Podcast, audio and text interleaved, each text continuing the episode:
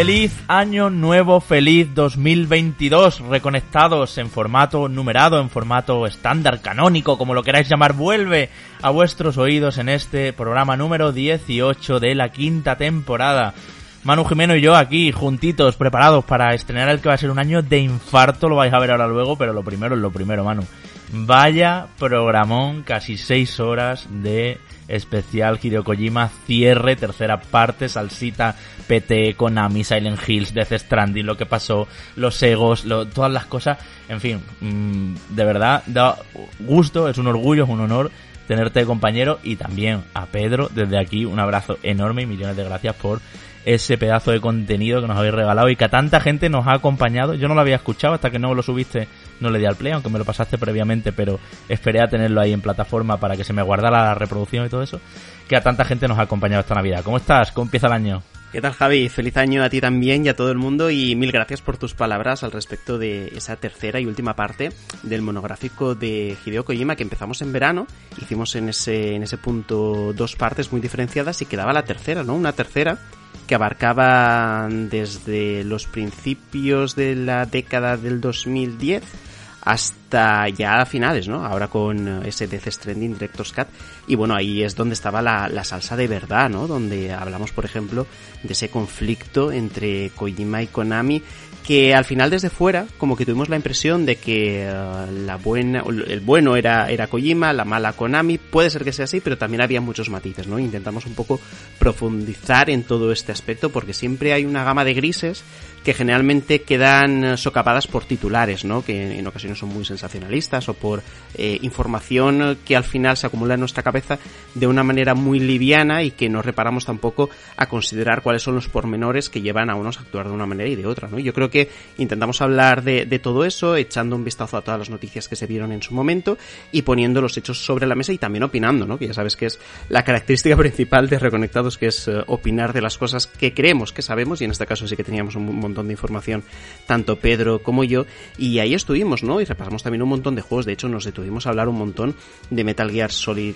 5, eh, eh, de Phantom Pain, que es uno de los títulos también más controvertidos, porque a nivel de mecánicas es el mejor juego de sigilo que ha existido en la historia, yo creo que esto es incontestable, pero también sabemos, ¿no? Que es un título incompleto, y luego, bueno, también hablamos de Death Stranding, aunque ya en su momento, en el quinto capítulo de esta temporada, tú y yo estuvimos eh, metiéndole mano, ¿no? Al, al asunto y volvimos a debatir al respecto de todo lo que aportaba ese juego. Así que nada, no puedo más que invitaros a que escuchéis esta tercera parte. Eh, incluso si no os apetece escuchar las anteriores, yo creo que podéis entrar perfectamente a la tercera porque seguramente os acordaréis más de este tipo de cosas porque están más recientes. Y también te digo más, eh, Pedro tiene ganas de continuar, yo también tengo muchas ganas de que él mismo continúe acompañándome en esta serie de, de programas, de monográficos. Y ya estamos pensando cuál es el siguiente que vamos a hacer, ¿no? Animamos a la gente que ya lo han hecho, por cierto, a que nos comente sobre qué juegos o, autores eh, les gustaría que habláramos. Y nada, ahí vamos, seguramente esto ya para el verano empezaremos a, elaborarlo, pero bueno, ya estamos por ahí empezando a pensar, incluso empezando a informarnos de qué es lo que haremos en ese momento. Encima Manu, con un montón de curiosidades y anécdotas que yo tampoco sabía y que solo están ahí, con debates encarnizados como, como te gusta hacer conmigo, has hecho con Pedro, y con una producción, eso sí te lo tengo que decir aquí, exquisita, de músicas, de silencios, de pausas, de tiempos dedicados a cada tema, una cronología perfecta, exacta, todo bien ordenadito, de verdad es una cosa de la que enorgullecerse, como decía al principio, y todo eso es posible, como decimos siempre, gracias a los que nos echáis una mano en Patreon. Lo hemos explicado muchas veces, son muchas horas las que requiere un contenido así, eh, de organización, de realización, de, poder llamar a los invitados en, en, el caso de este y de otros contenidos, y que, bueno, que os debemos totalmente a los patrones. ¿Y por qué lo digo esto ahora? A pesar de que estamos a principios de 2022 y por supuesto queremos tener una deferencia con toda la gente que hace posible Reconectados y que podamos seguir aspirando a contenidos así como ese extra. Lo decimos ahora porque a finales de junio eh, sortearemos una consola de nueva generación entre todos nuestros Patreons. Ya sabéis que desde solo un euro podéis ayudarnos en patreon.com barra reconectados y optar a una PlayStation 5, a una Xbox Series, a una Nintendo Switch OLED. Estamos en los últimos días para poder entrar en ese sorteo que requiere una antigüedad de 5 meses, así que ya sabéis, no lo dejéis pasar demasiado para que podáis optar a ello. Aquí abajo en la descripción del programa tenéis eh, el enlace para poder entrar a Patreon, ver toda la información, obtener una, dos o tres papeletas según el nivel que os queráis hacer. Y dicho todo esto, eh, saludado a todo el mundo, eh, os deseamos un muy feliz 2022, pero os voy a decir una cosa, los que nos estáis oyendo. Os lo deseemos o no, en materia de videojuegos viene un año que va a ser absolutamente histórico. Aunque se retrasen, no sé, el 30%, Manu, de los más de 100 juegos que vamos a hablar aquí hoy, va a ser un año absolutamente epiléptico. Así que sin más, musicón agendas y calendarios preparados para tomar nota de las fechas. Y ahora sí, vamos para adentro, al primer, al primer programa del año 2022.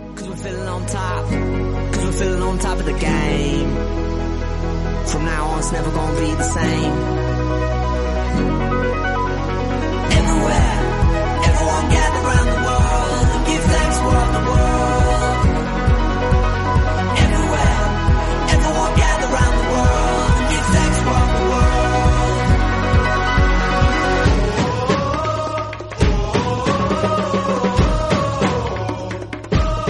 Alegría Manu porque son 12 meses que nos van a dar muchísimo trabajo.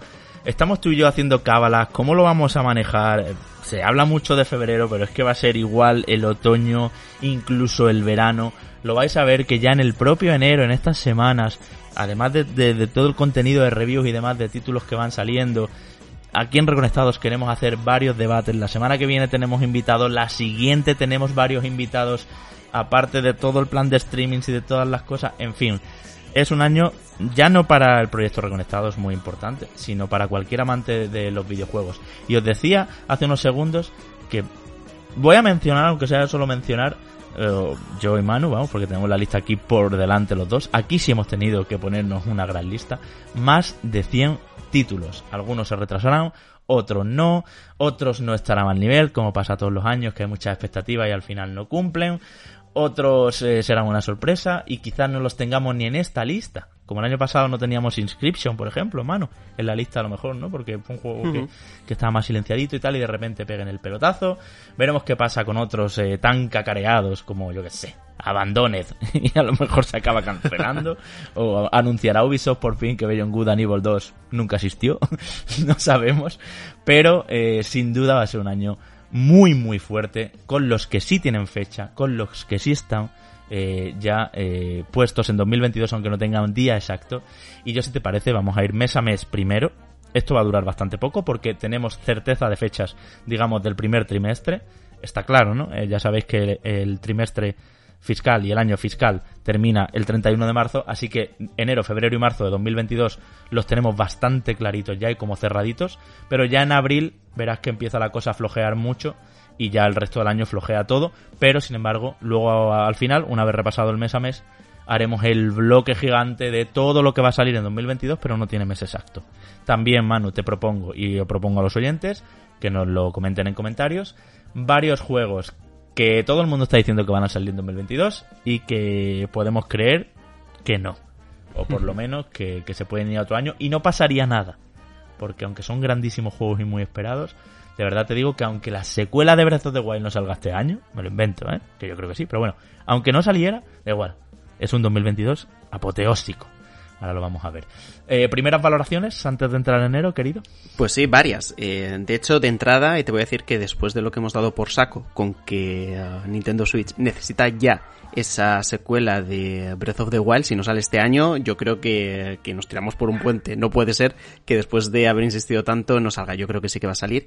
Y también otra consideración, hablando estos días con algún que otro patrón que me preguntaba acerca de uh, qué tal habían ido las navidades, ¿no? Si había yo jugado algo, he de decir que he jugado a muy poco justamente por lo que está por venir porque tenemos unos meses de intenso trabajo, enero, febrero, marzo sobre todo, cargado de juegos que son las cosas tangibles, las cosas que ya tienen una fecha de lanzamiento determinada y yo, no sé tú Javi, pero yo estas navidades he preferido leer, he preferido jugar a cosas ligeras como terminarme en este caso eh, Guardianes de la Galaxia, que meterme en harina muchas más cosas porque se vienen eh, análisis Javi muy muy interesantes. Eso es, pues mira, te voy a empezar contando yo. Porque mañana mismo, eh, viernes 14, eh, sale God of War en PC.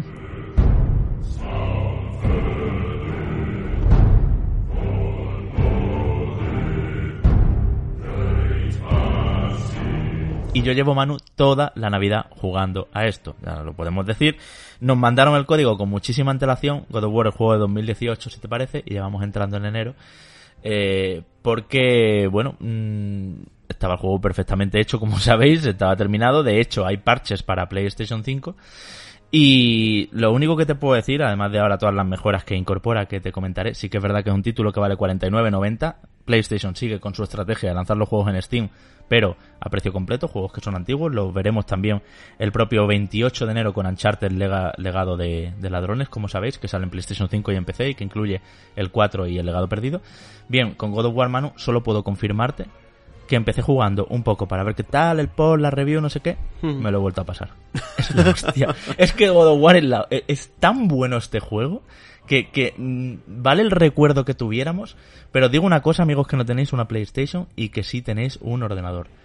De verdad, que sé que son 50 euros, que no es justo, que en PlayStation 4 se puede encontrar por, por 15, por 20 euros este God of War. Está ya dentro de la colección esta de juegos rebajados, de los hits, pero mmm, es muy bueno God of War y las mejoras gráficas, además Manu lo, lo, he podido jugar esta Navidad en pantalla ultra wide porque la que tenía yo uh -huh. se la di a mi padre y he estado en Cádiz y activé mi cuenta de Steam y estoy jugando allí uh -huh. y es glorioso jugarlo con, con, esto, con todas las características, eh, especialmente de una tarjeta Nvidia, que es lo que tenía en el ordenador de allí. Eh, bueno, ya te puedes imaginar, ¿no? Con, con, con mucho mejor eh, frame rate, totalmente libre y desbloqueado, como están llegando todos los ports, en fin, una delicia. Y noto a PlayStation muy, muy suelta en eh, el tema de hacer ports a PC. Ya no es como con Horizon, ¿te acuerdas que tuvieron un patinazo? Mm que salió hasta con bugs en la versión de PC, que no tiraba, que no sé qué. Además, le han metido un montón de opciones de accesibilidad, que sabes que eso siempre me gusta comentarlo, y a los que incluso digo, a los que lo tengáis en Play 4 y lo juguéis en PlayStation 5 o lo pongáis a día de hoy en PlayStation 4 mismo, veréis que ha habido actualizaciones que han agregado, han agregado bastantes opciones. Y en PlayStation 5 de hecho está el famoso modo eh, rendimiento, el modo cinemático, bueno, no se llaman así, sino que a 30 y a 60 y el 4K escalable y todo eso, pero en ordenador, pues te puedes imaginar, se ve de maravilla, o sea, ese, pues eso, frame rate desbloqueado que en este juego le va vamos, como, como anillo al dedo, hacía screenshots mano jugando, hacía pantallazos hmm. y en el momento más rotundo de cosas en movimiento, había arrojado el hacha, un troll estaba saltando hacia mí, no sé qué. Bien, pues hacía un pantallazo del juego y ves la screenshot, te las tengo que enseñar. Y parece de la portada del juego por detrás.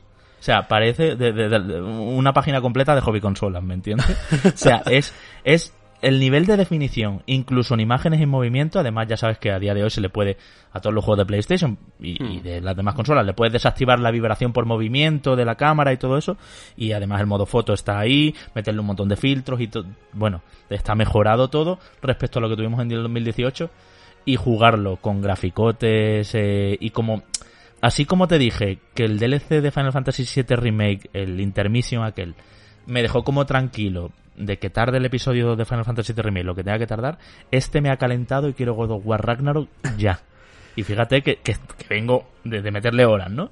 Hmm. Sí que es verdad, y, y, tengo que ser cauto con esto, que en la hoja de review, porque ya te digo que el juego nos lo mandaron antes de Navidad, eh, hmm. mucho tiempo, un mes prácticamente para jugar tranquilamente, en la hoja de review venían avisos de que habrá actualizaciones porque tienen que arreglar algunos errores. Hmm. Algunos me han saltado, pero no creo ni que les debamos dar importancia porque los tienen detectados, los están arreglando y creo que el producto que llega a la gente mañana día 14, espero, que muy satisfactorio. Ya lo vimos con Days Gone también, que tenía muchos menos bugs y que tiraba mejor en PC que, el original en PlayStation, pues bueno, imagínate con God of War que ya iba muy bien en Play, ¿no? En, en su día. Hmm. Tú fíjate, Javi, que al respecto de lo que has comentado, que ves a PlayStation muy enfocada con el tema de la optimización de los juegos a PC, ¿no? De esos juegos que han salido en PlayStation 4 y que ahora portean a PC, que durante este verano tuvimos la, la noticia de la adquisición de Nixes por parte de PlayStation Studios, ¿no? Para que formara parte de esa familia de estudios, de esa familia de, de grupo de trabajo, justamente para los siguientes proyectos poder tener un refuerzo, un apoyo adicional para que todo este proceso pueda llevarse de la mejor manera posible, ¿no? Que al final cuando salga finalmente a la venta podamos tenerlo optimizado 100%. Sí, sí. Y simplemente comentar al respecto de God of War, que es muy curioso porque en, en nuestro chat de patrones eh, los diferentes miembros en ocasiones eh, debaten, ¿no? Al respecto de juegos que han ido, han ido saliendo a lo largo de los diferentes años y eh, yo siempre opino que para mí God of War es uh, top 5 de la generación pasada, tal vez incluso un pelín más arriba, no lo sé, dependiendo de cómo me pille el día en, en ese momento, pero desde luego es uno de los títulos con mayor y mejor ritmo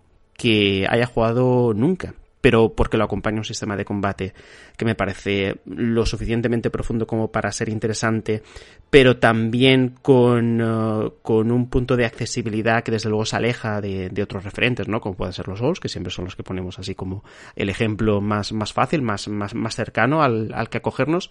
Un diseño de niveles que también me parece fantástico, con ese lago central en el que se encadenan absolutamente eh, cada una de las diferentes zonas o reinos, ¿no?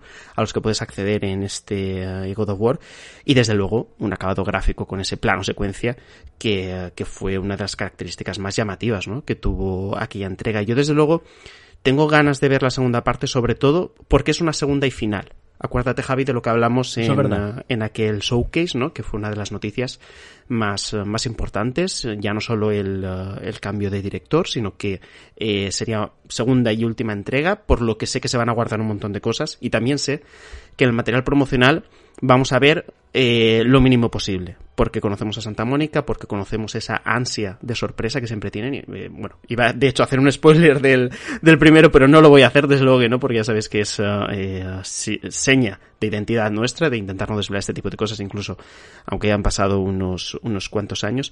Pero estoy convencido que aunque va a ser continuista, aunque uh, vamos uh, a ver algo menos impactante a lo mejor de lo que fue el primero, pero es lógico también porque veníamos de un juego de acción plataforma, prácticamente como eran los anteriores God of War, a una aventura cinematográfica mucho más intensa donde el propio personaje no saltaba después de un montón de entregas de ese saltar, eh, pero estoy convencido que nos va a sorprender y que, y que vamos a tener un, uno de los títulos, espero, más interesantes de este 2022. Y mira que hay, que tú ya has hecho una introducción mm. antes bastante exhaustiva al respecto. Sí, sí, es que te digo una cosa, Manu, viendo también este, empecé con todas las texturas. Imagínate, recuerda todas las texturas y todas las superficies que eran metálicas y reflectantes.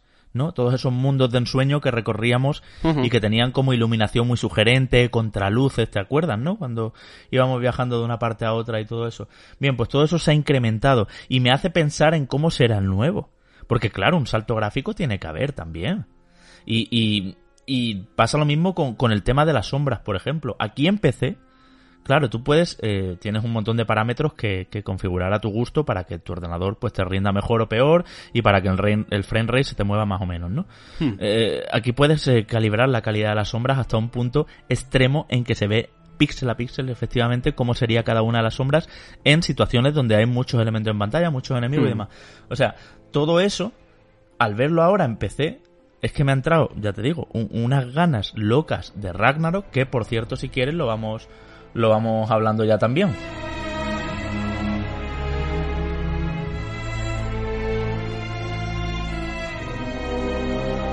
No tiene fecha, pero yo creo, Manu, que su mes va a ser octubre o noviembre, ¿verdad? Es un juego clarísimo de otoño. Creo que va a ser el gran caballo de batalla de PlayStation 5 para este 2022. ¿Y tú crees que puede retrasarse? Esta es la duda.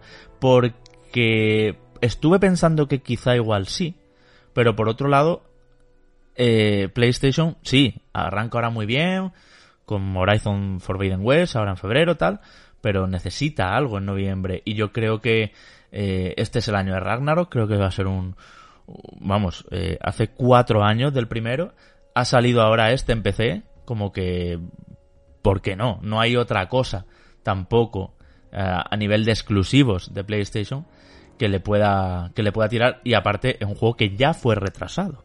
Acuérdate que aunque tú y yo de siempre hemos dicho ni de coña sale en 2021, eh, hubo una noticia oficial al respecto y todo eso de God of War Ragnarok no va a poder cumplir, no saldrá en 2021. Hostia, pero no se va a ir a 2023. Yo creo que sí, y yo creo que noviembre es su mes, Kratos ahí a tope y además eh, espero que todo esto del port en PC mmm, 10 meses antes les sirva para de verdad ponernos también eh, porque he disfrutado mucho en este caso, Manu, de configuraciones y cositas eh, un poco a tu gusto e intentar ir al máximo con PlayStation 5, que es lo que es lo que tienen que hacer, aunque recordemos que sale en PlayStation 4 también God of War Ragnarok. Hmm.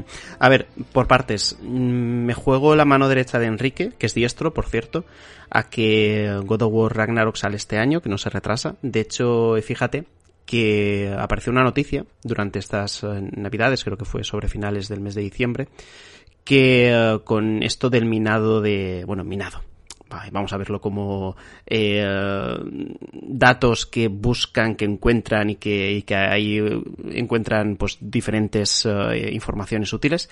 Hablaban de un placeholder, una fecha orientativa de lanzamiento de God of War Ragnarok para el 30 de septiembre. Eh, más o menos cuadra con lo que tú dices, ¿no? Tú hablas de, de, octubre aproximadamente. Yo creo que van a ser estas fechas por donde veremos este God of War Ragnarok. Y um, con lo que hablabas antes al respecto de, um, del salto gráfico que pueda haber, yo no confío mucho en que tengamos una diferencia muy, muy grande con respecto a lo que vimos en el anterior. De hecho, más bien, creo que a nivel gráfico lo vamos a ver bastante continuista. Pero donde sí que tengo un poquito de esperanzas es sobre todo en lo que pase durante el juego, ¿no? Incluso también en ciertas mecánicas nuevas a nivel de combate que podamos tener. Sobre todo fijándonos en aquello que vimos en el, en el tráiler, con esa movilidad añadida que tenía Kratos y que incluso le permitía, no sé si saltar, pero desde luego separar los pies del suelo eh, de alguna manera a la hora de poder alcanzar enemigos que estuvieran en planos superiores. ¿no? no me atrevería a decir que fuera un juego más vertical porque no tenemos la información suficiente como desde luego asegurar esto, pero sí que entiendo que nos van a intentar sorprender un poco en este sentido. Pero a nivel visual, piensa también que el nivel fue tan alto, fue tan altísimo en, en ese primer God of War de, de PlayStation 4 que de hecho eh, me sorprende todavía pensar lo bien que se veía en la consola estándar, ya no en la Pro, sino en la estándar, que incluso de las tofas parte 2 se veía de una manera increíble, que me cuesta imaginar, y de hecho ya lo vimos en aquel tráiler del showcase, que pueda mejorar de manera sustancial. Yo aquí apostaría por a lo mejor más variedad en cuanto a escenarios en que nos encontremos a nivel artístico cosas que se alejen un poquito más, ¿no? De la anterior entrega, aunque la anterior también tiene una gran variedad, sobre todo por esto. bueno, ya. Claro, sí, sobre todo por esto de los reinos, claro. Claro, claro, con los reinos y bueno, algunas estructuras que eran un poco oníricas, ¿te acuerdas? Ese mundo morado, luego como un lago infinito, había ahí unas cosas también que tú dirías que Qué chulo los diseños artísticos de esto. De nombres un poco impronunciables, que por eso no decimos los nombres, porque son bastante complicados de, de, nombrar, pero que uh, estoy seguro que van a apostar por ahí. Obviamente vamos a ver cosas que nos recuerdan al anterior. Eh, si quieres usar la palabra reciclada, usamos la palabra reciclada dentro de las cosas que podamos volver a ver en este título. Pero fíjate que creo que Santa Mónica en este juego se va a jugar mucho, valga la redundancia, sobre todo porque me parece que después de este reboot en PlayStation 4, el estudio pasa de ser un estudio muy muy bueno, a mi modo de ver, a uno de los mejores del mundo. Porque después de ese pedazo juego que sacaron, eso, ese nivel de calidad extremo que consiguieron, eh, lo jodido ahora, y perdón por la expresión, es mantenerse en ese nivel, en, ese nivel ¿no? Al final, eh, por hacer un símil futbolístico que sé que a ti no te gusta, lo complicado de, de Cristiano Ronaldo y Messi no es que te hagan un año excepcionalmente bueno, que es muy difícil. Lo complicado de ellos dos, o, o, lo extraordinario de ambos, es que durante tantísimos años se mantuvieran ahí arriba, o se mantengan ahí arriba. Eso es lo difícil, ¿no? Entonces, en este caso, a, a Sony Santa Mónica le pasa un poco lo mismo. Va a ser capaz, de nuevo, de llegar a ese nivel de excelencia que consiguieron en el primero. Yo creo que ahí es donde deben de tener ellos la presión y, uh, yo creo que van a saber responder en esta segunda entrega. Mm, es lo que tú dices. A ver, eh, en la mitología nórdica el Ragnarok es el gran momento digamos, que siempre se destaca, ¿no? Y, y, yo creo que va a haber enfrentamientos mucho más épicos, de, de, de mucha mayor escala, que ojo, ¿eh? Que en este ya los había también, que a veces se nos pasan se nos pasan, pero mm, yo decía, hostia, ¿verdad? Este momentazo, este momentazo, ¿no? Me ha gustado de verdad muchísimo recuperarlo ahora, ¿eh? Pero mm, creo que toda la salsa va a haber giritos importantes en la relación entre ellos. Ya sabemos los que haya, hayáis acabado el primero, cómo acababa y cómo se plantea el panorama. Y, y sí, si es que con que sea más y mejor, la gente mayoritariamente lleva cuatro años sin jugarlo ¿vale? Quiero decir que la gente se lo haya pillado más tarde, tal, pero bueno, todo el mundo que se lo pilló de salida y tal, lleva cuatro años sin jugar God of War, salvo que hayan vuelto por lo que sea. Y, joder, es que es muy tremendo, es un juego muy complejo, muy completo. Muy complejo me refiero no de dificultad, sino de sofisticado, de cosas que conjuga a la vez. Y en fin, no puedo nada más que seguir esperando noviembre, ¿no, Manu? ¿Hacemos ya la porrita? ¿Noviembre mediados? ¿God of War ah. PlayStation 4, PlayStation 5? Aquí eh, me cuesta más eh, ver el panorama. Eh, si octubre, noviembre, yo creo que va a bueno, va a depender tampoco. No creo que ni mucho menos que en PlayStation vayan a mirar quién sale o quién deja de salir para poner la fecha. Pero mira, creo que me voy a atrever con, eh, con el mes de octubre. Por llevarte un poquito la contraria, más que nada. pero, yo, pero yo creo que entre esos meses, octubre y noviembre, me parecen los ideales, ¿no? De cara a poder plantear una campaña de Navidad potente, ¿no? Con uno de eh, los que se espera sean uno de los títulos del año. Te digo una cosa, yo soy muy bicho y me encanta esto de recuperar, a ver qué decíamos a principios de año y escucharme este podcast cuando salga el juego y ver, que, y ver quién tenía razón de los dos. ¿eh? Lo malo, sería, lo malo sería si Enrique tuviera que perder la mano derecha a causa de que se retrase. Pero ya digo, he hecho esa apuesta porque estoy bastante seguro de que no va a ser así. Vale, vale. Venga, pues aquí queda todo el tema de, de God of War y ese análisis ya os digo. Si no teníais PlayStation, si no lo teníais, aunque ya sabéis que con PlayStation 5 y con el Plus, por ejemplo, es uno de los juegos que dan esos 20 automáticos que te dan esa colección automática, ¿no? Eh, pero si lo tenéis en PC, de verdad que sé que son 49.90, que no hay que bailarles el agua a este juego, pero realmente es uno de los mejores juegos de acción y aventura que hay ahora mismo en el ordenador. Y ya está, así de claro. Bien, eh, también sale, como decíamos, el Uncharted Legado de Ladrones en PlayStation 5 y en PC el día 28 y también otro port, Manu, Monster Hunter Rise, uno de los, mejor uno de los mejores juegos del año pasado, ya decimos el año pasado, 2021 en Nintendo Switch, llega a PC. A ver qué tal eh, también, a ver si lo podemos eh, catar porque todavía no nos ha dado tiempo entre unas cosas y otras. Con, no, un, un, leve apunte con respecto a Uncharted, el legado de los ladrones, también sale en PlayStation 5, por lo que tendremos aquí una versión optimizada para consola Next Gen y que tengo cierta curiosidad por, por probarlo. Ya sabéis que aquí en Reconedores también somos mucho de Uncharted 4, así que a ver qué tal sale. Sí, aquí nosotros y, y la gente que votó el mejor juego de la generación, que el Uncharted 4 era el killer, el que se iba llevando todo por delante. Ahí estaba me flipa, me flipa, me flipa Uncharted 4, la verdad. No te voy a engañar. Bien, eh, la semana que viene eh, sale Rainbow Six Extraction, el juego de Ubisoft Manu que uh, está ahí ahí eh, el día 20 concretamente porque, bueno, aunque tiene el motor gráfico de Siege, aunque ha aprovechado mecánicas de destrucción de escenario como Rainbow Six Siege y demás, pues es un cooperativo, ya sabéis, donde, eh, bueno, pues el cuerpo de Elite Rainbow Six se enfrenta esta vez a una amenaza alienígena. A día de hoy, que estáis escuchando este podcast, no os podemos decir mucho más. Bueno, eh, vamos a ver cómo, cómo acaba aterrizando. Desde luego son tan bajas las expectativas que muy malísimo tendría que ser para que no sea mejor de lo que la gente espera.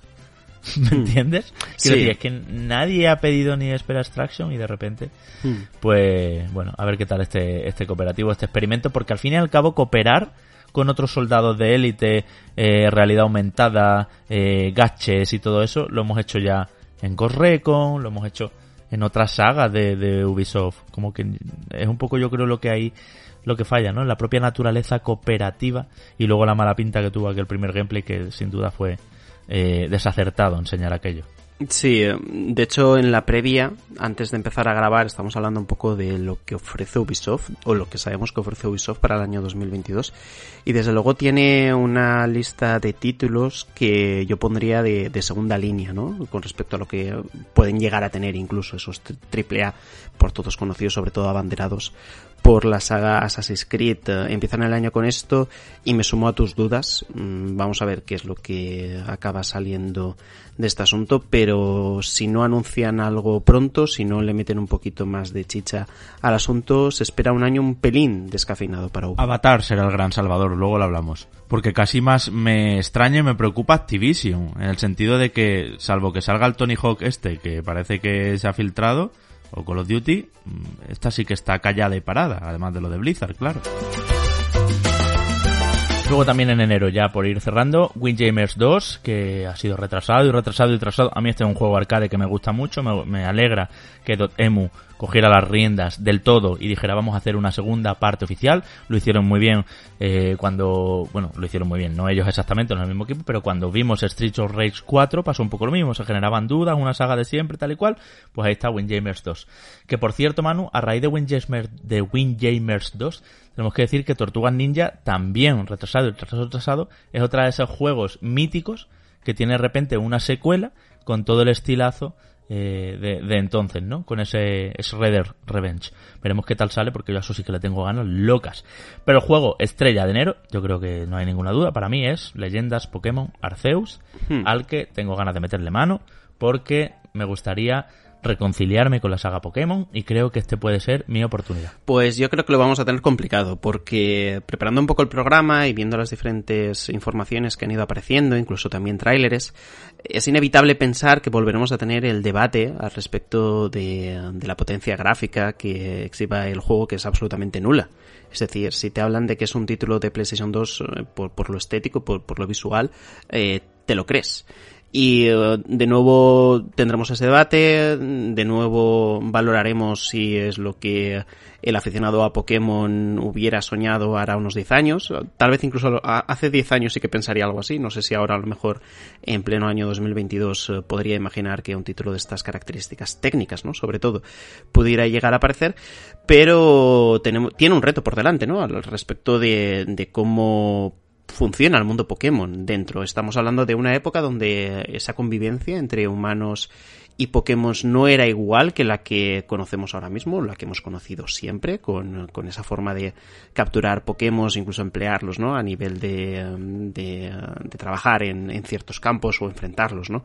Entre ellos en esa, en esa competición. Aquí están en un estado salvaje permanente, donde uh, esa unión entre, entre, uh, entre ambas especies, por decirlo así, ¿no? Eh, no, no se ha producido y, eh, y, a ver qué tal esa manera de ir por el monte, de tirar la Pokéball, de capturar al, al, al bicho en, en, un estado que hasta ahora no, no era el, el, habitual. Yo creo que es lo que todo el mundo hubiera deseado desde hace un montón de tiempo, pero la manera de hacerlo va a ser lo que, uh, lo que centre el debate.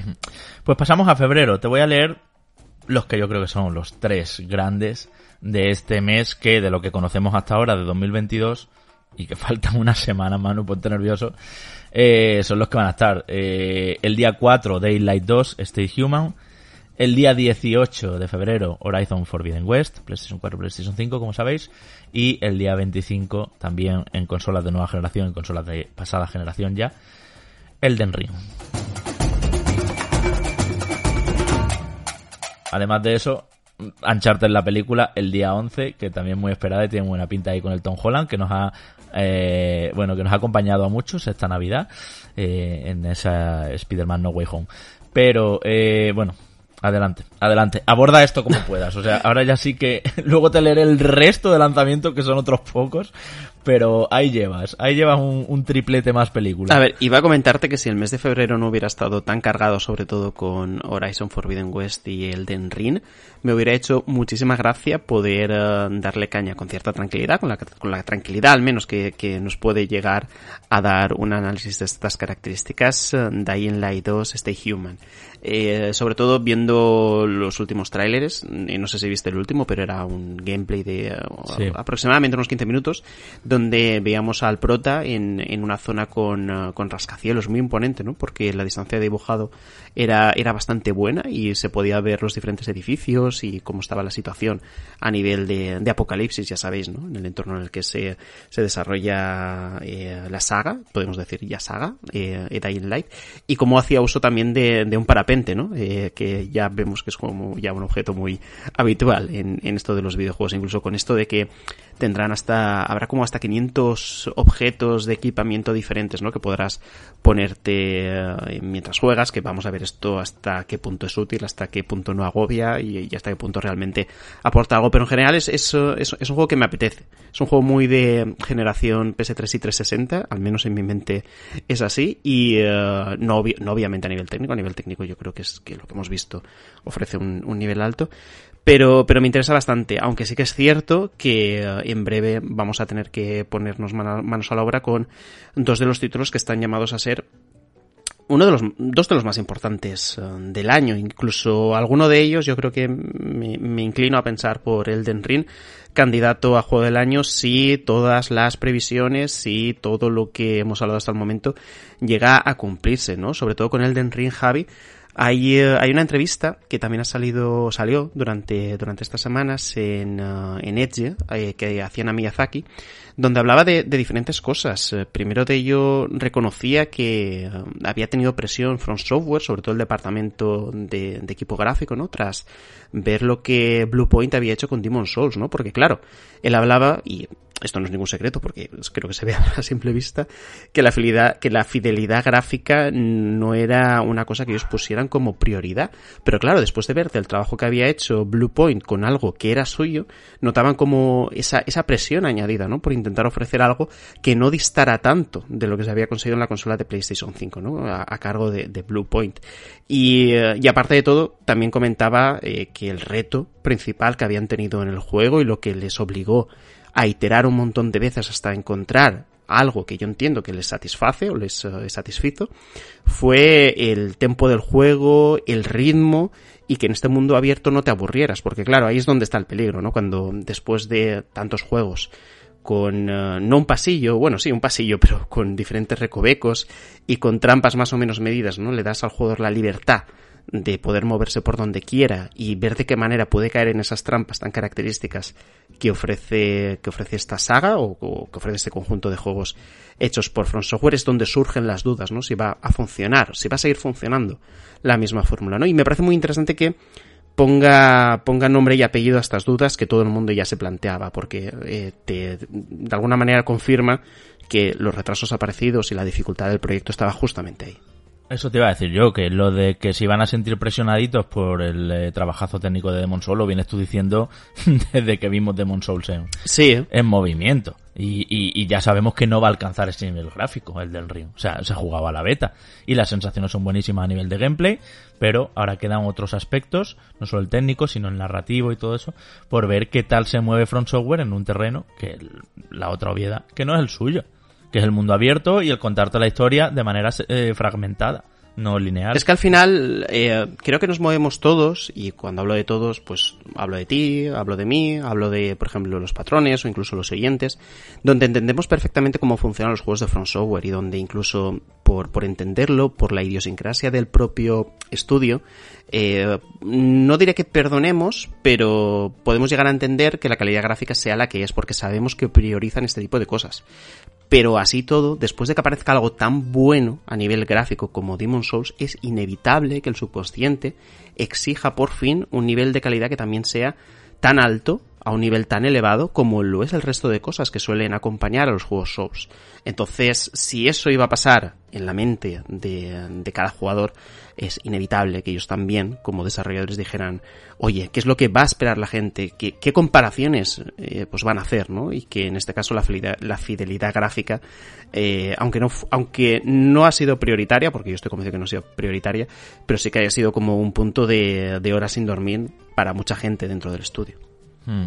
Y luego Manu sobre Horizon Forbidden West. Lo hemos vuelto a ver en movimiento. Se ve como Dios, están enseñando la versión de PlayStation 5. Yo tengo cierta confianza en que en PlayStation 4 también como que se mueva bien y porque al final el décima engine, claro, va a ir a 30 frames por supuesto, pero ha demostrado con Death Stranding y con el primer Horizon que está cómodo, ¿no? Es, un motor nativo de un estudio first party de Guerrilla Games, ya sabéis, de, de, PlayStation, así que creo que no hay que tener tantos miedos con la versión de PlayStation 4, esto lo veremos ya el propio 18 de febrero cuando salga el juego, pero la de PlayStation 5 es un espectáculo. De nuevo, como siempre con este motor, abuso de los flares y colores intensificados. Hemos visto también recientemente estas semanas más información sobre las criaturas, hemos visto cómo va a funcionar los combates de última hora que yo llamo, que son como como esos combates donde solo tienes una oportunidad y unos eh, milésimas de segundo para darle en el blanco al enemigo. Lo hemos visto con, con esa gran serpiente de cascabel, ¿no? Eh, robotizada, claro, a la que nos vamos a tener que enfrentar con Aloy.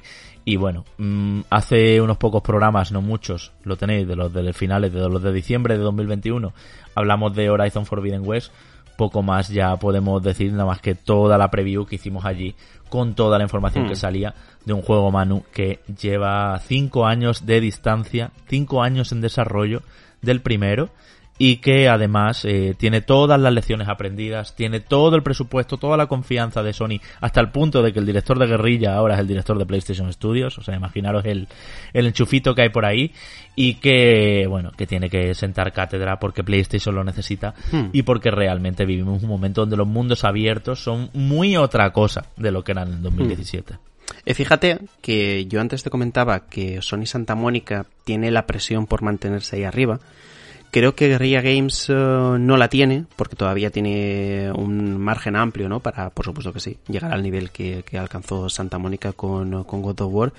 Y que por tanto, mm, considero que dentro habrán estado un pelín, un pelín más cómodos durante estos años, no seguramente durante los últimos meses, porque estoy convencido de que las presiones habrán sido en su momento extremas para intentar llegar a finales del pasado año 2021 y que, y que además en este, en este título auguro, como vengo diciendo desde hace tiempo, que lo que vamos a ver es, desde luego que sí, un más y mejor y localizando muy bien cuáles fueron los defectos de la anterior entrega y eh, mejorándolos para esta, además de intentar actualizar un poquito más el juego a las tendencias del mundo abierto que nos encontramos en este momento. La característica más importante ya la vimos, o ya la hemos visto en diferentes tráileres, que es ese eh, modo de combate cuerpo a cuerpo que está mucho más desarrollado que lo que vimos en la primera entrega, que básicamente tenía tres movimientos, pero que se hacían con un único botón o con dos botones a lo sumo, no recuerdo ahora exactamente, y esto ya lo vemos ampliado, ¿no? Además de todo esto, hemos conocido un poquito más, que son ya detalles menores, ¿no? Como que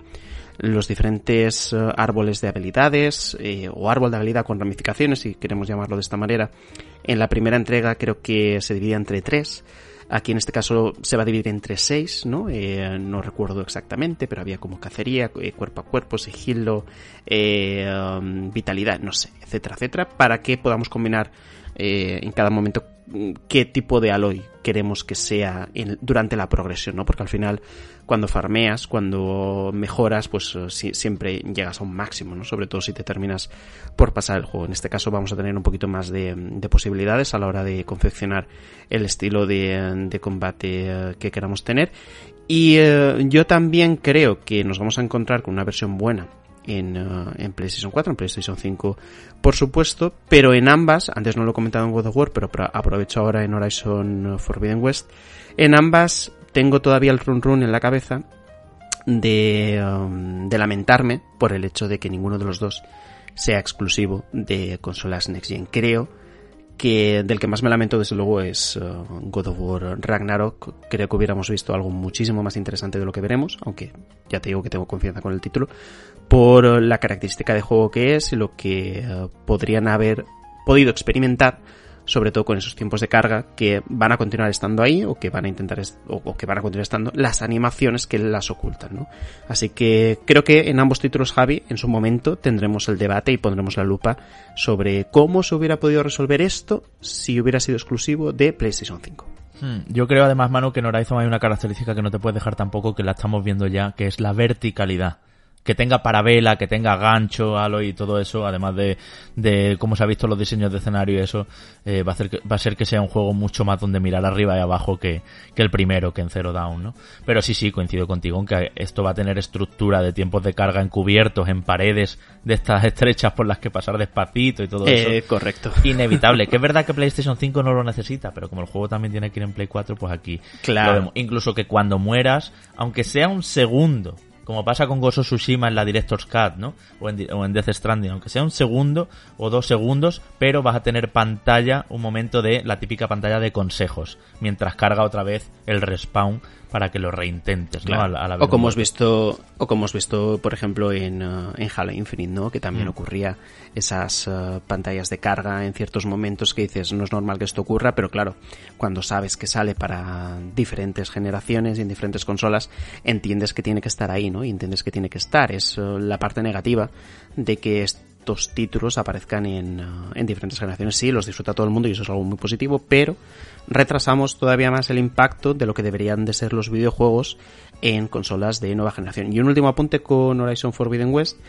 Mm, tengo interés mm, por ver plenamente cómo funcionará esa verticalidad, pero sobre todo ese sistema de poder eh, escalar o de poder subirse a ciertas cosas. Porque si al final todo lo que tenemos está de alguna manera predefinido a ciertos puntos amarillos donde poder engancharse y no tienes como libertad a la hora de moverte, ¿no? Entre diferentes montículos, montañas, montes, etcétera, etcétera, pues eh, a lo mejor eso no diré que me decepciona, pero eh, pensaré que se podría haber hecho un poquito mejor. Pero veremos ya cuando lo tengamos entre manos. Claro, a ver cuántos puntos amarillos hay y, demás. Eso es. Y ya que estamos hablando de Horizon, Forbidden West, antes de continuar, si quieres, lo metemos ya aquí. En la pasada semana, estos días, salía información el 5 de enero concretamente de que Horizon Call of the Mountain será el primer eh, juego, digamos, exclusivo, grande, que venga acompañando a esa PlayStation VR 2, que ya tiene nombre también.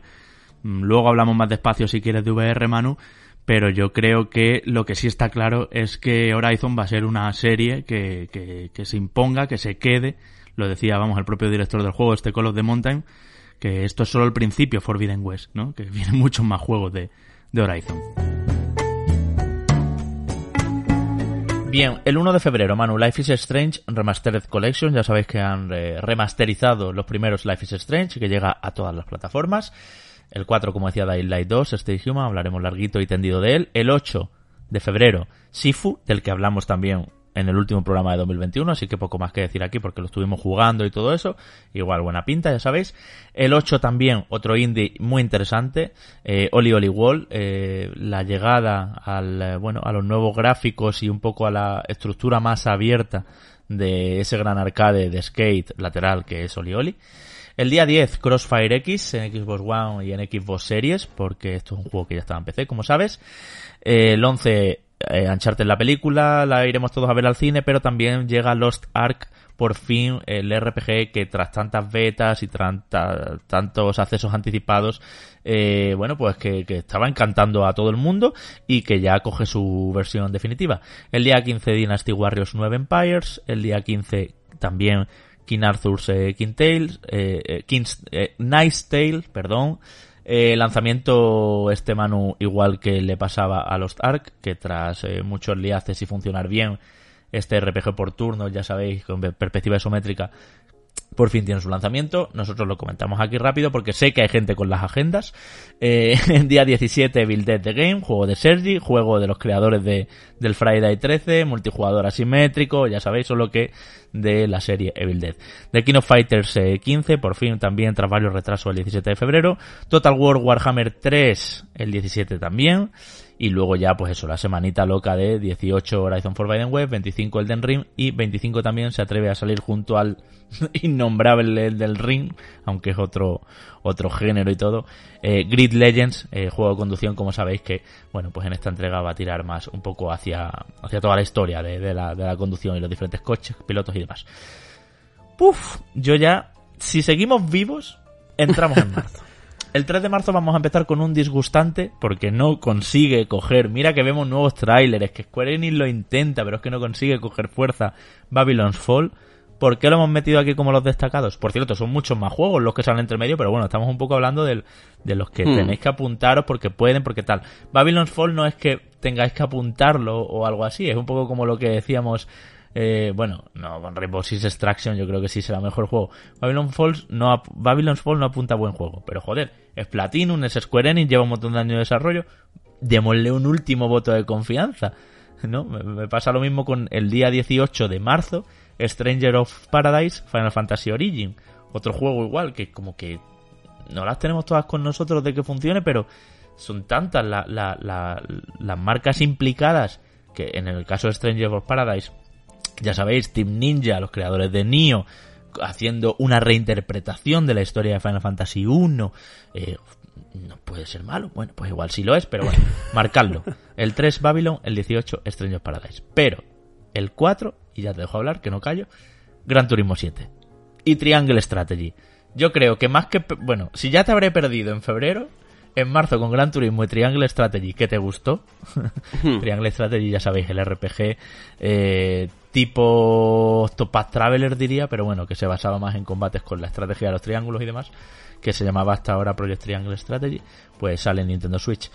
Y, y Gran Turismo 7 por fin también. Es que va muy Hmm. fuerte PlayStation al principio, ¿eh? En este, en este, pues, por los dos exclusivazos y por los multiplataformas. Porque Elden Ring en PlayStation, pues claro, también es un, Elden Ring es un vende consolas, sean Play o sean Xbox.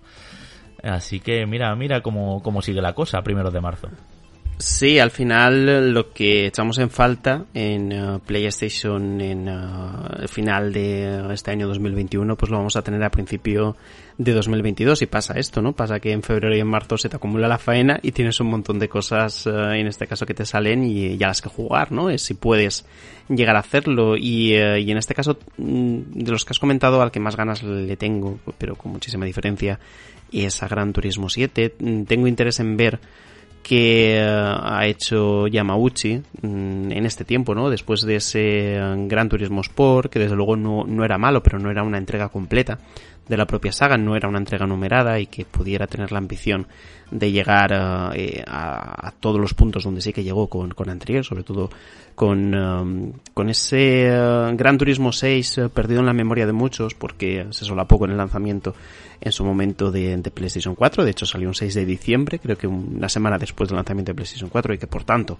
acaparó muchos menos focos y lo jugó mucha menos gente de lo que merecía, porque era desde luego un, gran título. Así que tenemos aquí Gran Turismo 7 con diferentes informaciones que han ido apareciendo. Sabemos que va a haber hasta 420 coches, que en total habrá alrededor de 90 circuitos, ya sabéis también en modo espejo, ¿no? Por lo que estas cifras suelen siempre eh, incrementarse. Y eh, también Yamauchi ha hecho un poco de esfuerzo al respecto de destacar el eh, realismo que tendrá el juego a nivel tangible, es decir, eh, esa simbiosis de alguna manera que habrá entre lo visual y, y lo táctil eh, a nivel de poder jugar con un mando que incluso con los gatillos o principalmente con los gatillos va a poder uh, transmitir sensaciones muy interesantes, ¿no? Sobre todo destacaba el asunto del bloqueo a la hora de, de frenar, ¿no? Eh, esos frenos bloqueados a la hora de apretar de una manera muy fuerte, ¿no? Y virar el coche hacia una dirección que lo podremos sentir también de esta manera, ¿no? Ya sabemos que este tipo de juegos como Forza Horizon 5, por ejemplo, se disfrutan de una manera plena con, con, un volante, pero no todo el mundo tiene la posibilidad de ello, desde luego que no. Y tener una muy buena sensación a los mandos es, es a lo que siempre se tiene que intentar aspirar, ¿no? A mí me llama mucho la atención más allá del acabado técnico que en este tipo de juegos, incluso con Forza Horizon 5, al final quieres verlo realmente en la tele para ver cómo se ve en verdad, ¿no? Porque luego los trailers también suelen engañar uh, mucho. A mí lo que he visto me gusta, ya te digo, creo que, que, que lo que se ve es, es muy interesante. Mm, me encanta cómo se notan las vibraciones de, del coche tanto en, la cámara en primera persona como en la subjetiva, o sea, en, la tercera, eh, con el coche con el contacto que tiene en el suelo, ¿no? Cómo los amortiguadores funcionan de tal manera que esa vibración, ese adaptarse a las diferentes irregularidades que pueda tener uh, el circuito, le dota de mayor realismo, ¿no? Ya no solo estamos hablando de a qué velocidad pasan los objetos que están en el rabillo del ojo, que justamente eso es lo que te da la sensación de que vas muy deprisa, sino que también las vibraciones del coche como, como muestra de que estás en movimiento. Y yo creo que eh, comparándolo además con diferentes eh, juegos, porque me dio el venazo y durante estas navidades lo hice después de, de ver el trailer, sí que vi que había ahí una, un mimo por el detalle bastante destacado, ¿no? Así que veremos cuando nos lo encontremos. Y sobre Triangle Strategy, te tengo que decir que se me ha bajado un poquito el hype también en parte porque como que me acuerdo muy bien de la demo aquella súper extensa que jugué en su día, pero desde luego sigo teniendo cierto interés, ¿no? Y, uh, y el trabajo de pixelar muy al Octopath Traveler y el nivel estratégico que puede llegar a tener tanto el sistema de combate como las decisiones ¿no? que puedan haber eh, o que hay dentro del juego, que ya lo vimos en, en la demo, eh, me llaman poderosamente la atención. Lo que pasa es que, claro, piensa que nosotros que nos vamos a enfrentar a una gran cantidad de todos estos análisis, el hecho de meterte entre pecho y espalda un RPG clasicote de un montón de horas, yeah. pues como que te desincentiva un poco, ¿no?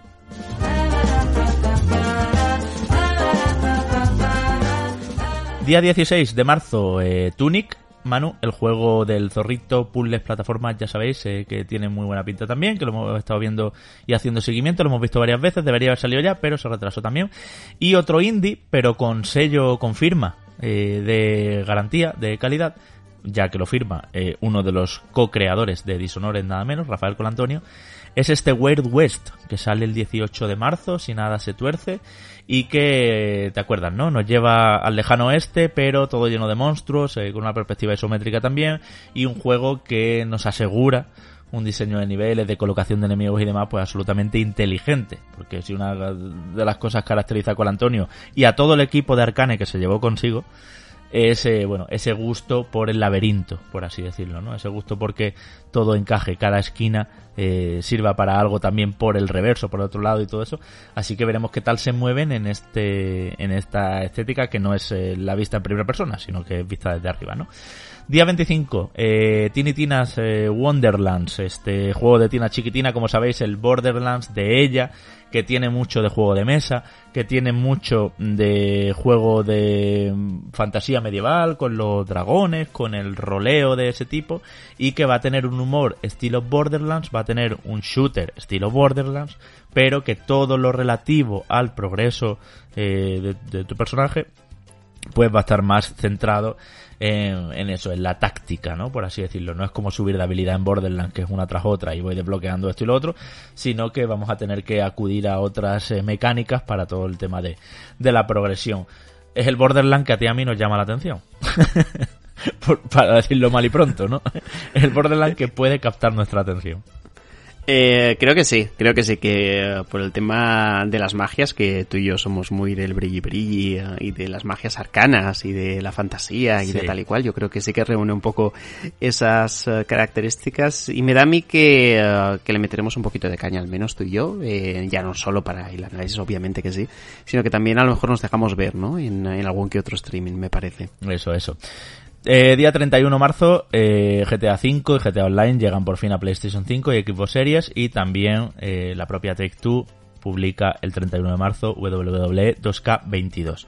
Un juego que, como sabéis, de lucha WWE normalmente sale aquí en marzo, antes de que termine justo ese día el año fiscal 21-22, ¿no? Como decimos tantas veces. Y pasamos a abril y ya empieza Manu esto a quedarse mucho más seco porque el día 8 tenemos la película de Sonic the Hedgehog, la segunda parte, que hemos visto ese tráiler, hemos visto a Tails, hemos visto a Knuckles, en fin, ese cartelón y todo. Tiene buena pinta, Robotnik más gordito ya por fin. Lo llaman Robotnik y no Eggman, lo cual ya también es un mini punto. Y que bueno, que pretende pues hacer las delicias de los cegueros como yo. El día 22, eh, 13 Sentinels Aegin's Ring, uno de los juegos más buscados por la especulación y todo eso, pero que va teniendo remesas. No paguéis mucho dinero por un 13, por un 13 Sentinels porque vuelve a haber remesas siempre. ¿eh? Nosotros en el canal de ofertas de Reconectados, que lo tenéis aquí abajo en la descripción, por cierto, si os queréis unir, cada 2x3 y cada vez que hay stock, lo ponemos y no hay que pagar más. Bueno, la buena noticia es que llega a Nintendo Switch ese 22 de abril, que me parece la plataforma ideal para la mecánica y la estructura y el planteamiento de este título. Y luego el 28 de abril, Stalker 2, que bueno, hay que decir que han hecho muy bien en echar para atrás todo lo de los NFTs y todo eso, hacer una reculación ante la avalancha de críticas en, joder, un juego, eh, el primero, que tiene tantos fans, que tiene una comunidad, que todo, y que, bueno, pues que este segundo en un momento dado se vio amenazado por ello. Ya sabéis, eh, supervivencia, monstruosidades, un, un apartado gráfico que nos llama mucho la atención cada vez que lo vemos y que puede estar muy bien también. Y yo, si te parece, Manu, te paso a mayo también ya, porque el único juego que tenemos marcado de mayo con fecha cerrada, cuando estamos grabando esto, pero que nos tiene totalmente atraídos también, es el día 24, Forspoken. Correcto. Yo creo que es un título que desde el primer momento nos llamó mucho la atención, tanto a ti y a mí. Sí que es cierto que los últimos tráileres, eh, al menos a mí, se me ha bajado un pelín eh, el hype. Es posible que venga acompañado porque a nivel gráfico lo he visto menos espectacular que lo vimos en su momento, pero eso no significa que no le tenga ganas. Claro que le tengo ganas porque si antes hablamos de, de Tinitaina sobre eh, el tema de las magias, aquí, bueno, las tenemos, pero eh, a simple vista, ¿no? Con, uh, con Frey Holland, que será la protagonista de la historia, que tendrá unos movimientos de parkour super ágiles para moverse por, uh, por este mundo abierto y combinarlo con las diferentes magias que tendrá elementales de todo tipo, ¿no? Y que hemos visto poder combinarlas con las diferentes bestias Un poco voy a decir lo mismo que he comentado antes con Gran Turismo 7. Bueno, y en general de todos, ¿no? Porque estamos en un punto en el que la calidad eh, de los vídeos de YouTube, por ejemplo, eh, cuando tú te ves el juego por delante, eh, cambia bastante, ¿no? Lo que, lo que es una cosa, lo que es otra ya cuando la tienes presente. Y voy a mantener un poco en suspense esta, esta decepción gráfica que tengo de momento o, esa sensación de downgrade hasta que realmente lo tengamos entre manos, ¿no?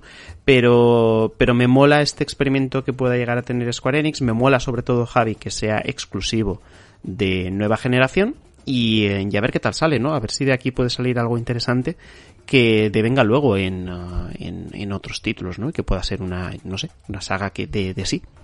Eso es, así que iba a meterte aquí ya el tema de Final Fantasy XVI, te iba a meter incluso Bayonetta 3 porque yo pienso que saldrá, te iba a meter Final Fantasy XVI por ser de Square Enix y por si pudiera mm. coger alguna idea de, esto, te iba a meter Bayonetta 3 porque yo pienso que saldrá en mayo, estos son suposiciones mías, pero no, lo vamos a dejar, vamos a seguir repasando el calendario porque ya esto se acaba. Ahora ya sí que no hay más fechas cerradas más allá de las tres que te voy a leer. En junio, el día 30, casi en julio, de hecho, por aquí, por estos días, estaremos sorteando la consola de nueva generación entre todos nuestros Patreons con una antigüedad de 5 meses. Recuerdo, como al principio, estamos en los últimos días. Pasaos por Patreon que, que, no llegáis. Eh, todo tuyo, Manu. Cuphead de Delicious eh, Last Course, eh, este DLC, que, joder, ya tiene fecha, 30 de junio de 2022 creo que va a ser más grande este DLC. Casi se va a sentir como lo típico que sientes como una segunda parte o algo así como Dishonored, la muerte del forastero, o Uncharted, el legado perdido, ¿sabes? Un super DLC de Cuphead. Porque tiene muy buena pinta y porque eh, toda la información que hay al respecto, perdona, eh, son, son, no van a ser tres niveles y ya, sino que se está haciendo un muy buen trabajo con esto. Sí, de hecho el estudio comentó en su momento que eh, querían hacer algo que realmente aportara, ¿no?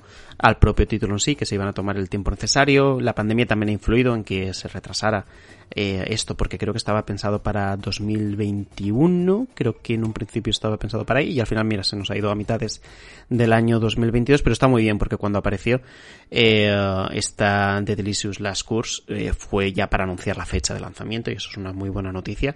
Hmm. Y comentamos en su momento que lo vimos, y voy a poner muchas comillas, continuista con respecto al juego original, pero es que claro, y debe ser porque al final es, una expansión, es un DLC del mismo título y que tampoco vería cómo poder eh, darle una vuelta a todo esto. Al final lo que queremos aquí son diferentes diseños de niveles que sean tan originales y tan buenos como los que fueron en el propio título, ¿no? Que cada uno de ellos o cada jefe, por ejemplo, era una auténtica locura. Eh, recuerdo, por ejemplo, uno de, un genio de la lámpara en concreto que era súper complicado y tenía unas diferentes fases que madre mía, ¿no? O incluso una parte en la que tenías un parque de atracciones que me costó sangre, sudor y lágrimas. Y bueno, ¿y qué te voy a decir de los dos últimos niveles que no voy a comentar para no hacer spoiler del propio nivel o de a qué te enfrentas en concreto, aunque la gente que lo esté jugando lo haya jugado eh, y no lo haya terminado se lo va a poder imaginar y eh, le tengo un montón de ganas, le tengo un montón de ganas, lo jugué en Switch en su momento, así que, eh, que a topísimo también de continuar con este DLC, con esta expansión en Switch. Y veremos si el momento salga, me da tiempo a poder pasármelo para poder venir aquí pronto para hablar, porque ya sabes que es de esos juegos que te atascas. Es decir, que el nivel mm, lo intentas un día entero y ves que no puedes y a lo mejor más vale que dejar eh, la consola eh, apagada, darte un tiempo, eh, descansar, dormir, irte al día siguiente y a lo mejor intentarlo y a la primera resulta que, te sale y que te lo puedes pasar, ¿no? Así que con muchísimas ganas de esta expansión de Cuphead. Eso es. En agosto, el día 23, súper eh, retraso que sufrió para no estar junto al Den Ring, eh, Saints Row, el, reboot de la saga, ya sabéis que nos recordaba mucho, lo comentábamos a GT Online, ¿no? Como que eh, quizá un poquito más eh, genérico, aunque es verdad que, bueno, que los, el, el equipo habitual, Volition, eh, tiene eh, una gran labor, tiene que rebotear, tiene que reiniciar esta saga, por lo menos ahora mismo en agosto está solo. Ahora bien, yo te digo una cosa, Manu, de toda la agenda que llevamos, y por cierto, disclaimer, pido perdón si alguno no está cumpliendo en fecha, pero cuando estamos grabando esto están así. Ya sabéis que a principios de año siempre hay mucho movimiento de este se va para acá, este se va para allá. Puede ser que cuando estéis escuchando esto ya no estén exactamente en ese día, espero que no. Pero que en agosto me da a mí que va a haber lanzamientos fuertes también. Las compañías le están cogiendo un gusto a lanzar en agosto, porque antes estaba sola, pero es que ahora ya no estás sola, pero estás bien acompañada, ¿me entiendes? De cara a lanzar. Y también hay muchos eventitos del Geoff Keighley, ya confirmado que va a haber Summer Game Fest.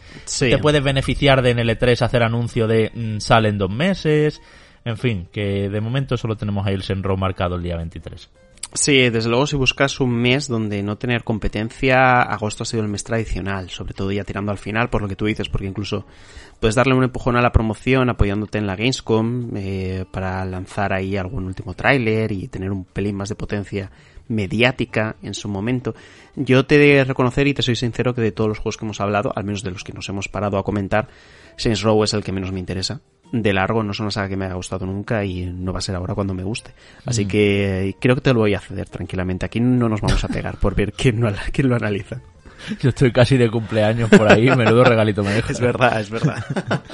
y en septiembre, el día 22, un mes después del Saint Row, eh, tenemos Test Drive de Unlimited de Solar Crown, que bueno, ya sabéis, la saga de conducción, pues ahora se va hasta las calles de Hong Kong y además dicen, hablan de una recreación 1-1 de Hong Kong y es un poco la, la gran característica. Y así nos vamos a noviembre, día 11 del 11 de 2022, otro megatonazo, Starfield.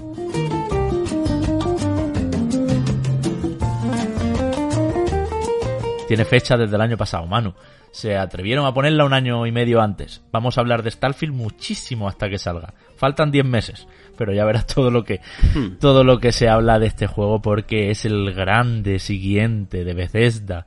Eh, deja Phil Spencer entrever. Estoy 95% con él, 5% en que puede salir en PlayStation, pero no, yo creo que este va a ser exclusivo. A ver qué pasa con The Elder Scrolls. Lo que sí va a ser es desde el día 1 un juego en el Game Pass. Así que vamos a ver qué tal esta colonización espacial de los creadores de Fallout y de los creadores de The Elder Scrolls, como sabéis. Que bueno, que rolazo, inmersivo, eh, misiones, en fin, una, delicia y uno de los grandes juegos del año seguro también.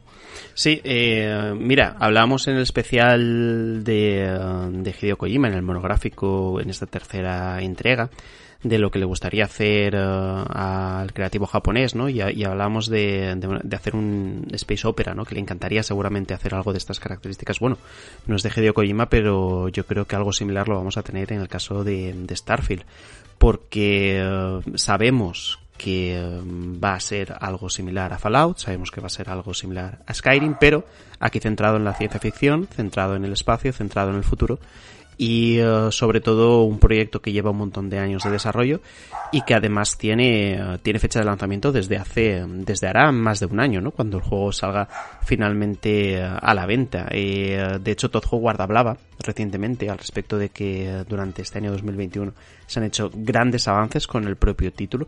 Entiendo además que si, que al ser al final exclusivo únicamente de PC y de consolas Xbox habrán podido aligerar ciertas tareas, ya que el trabajo que en su momento tuvieran hecho para consolas PlayStation lo habrán dejado abandonado, ¿no? Y se habrán podido centrar en poder eh, sacar el juego eh, fino y totalmente terminado para, para estas plataformas.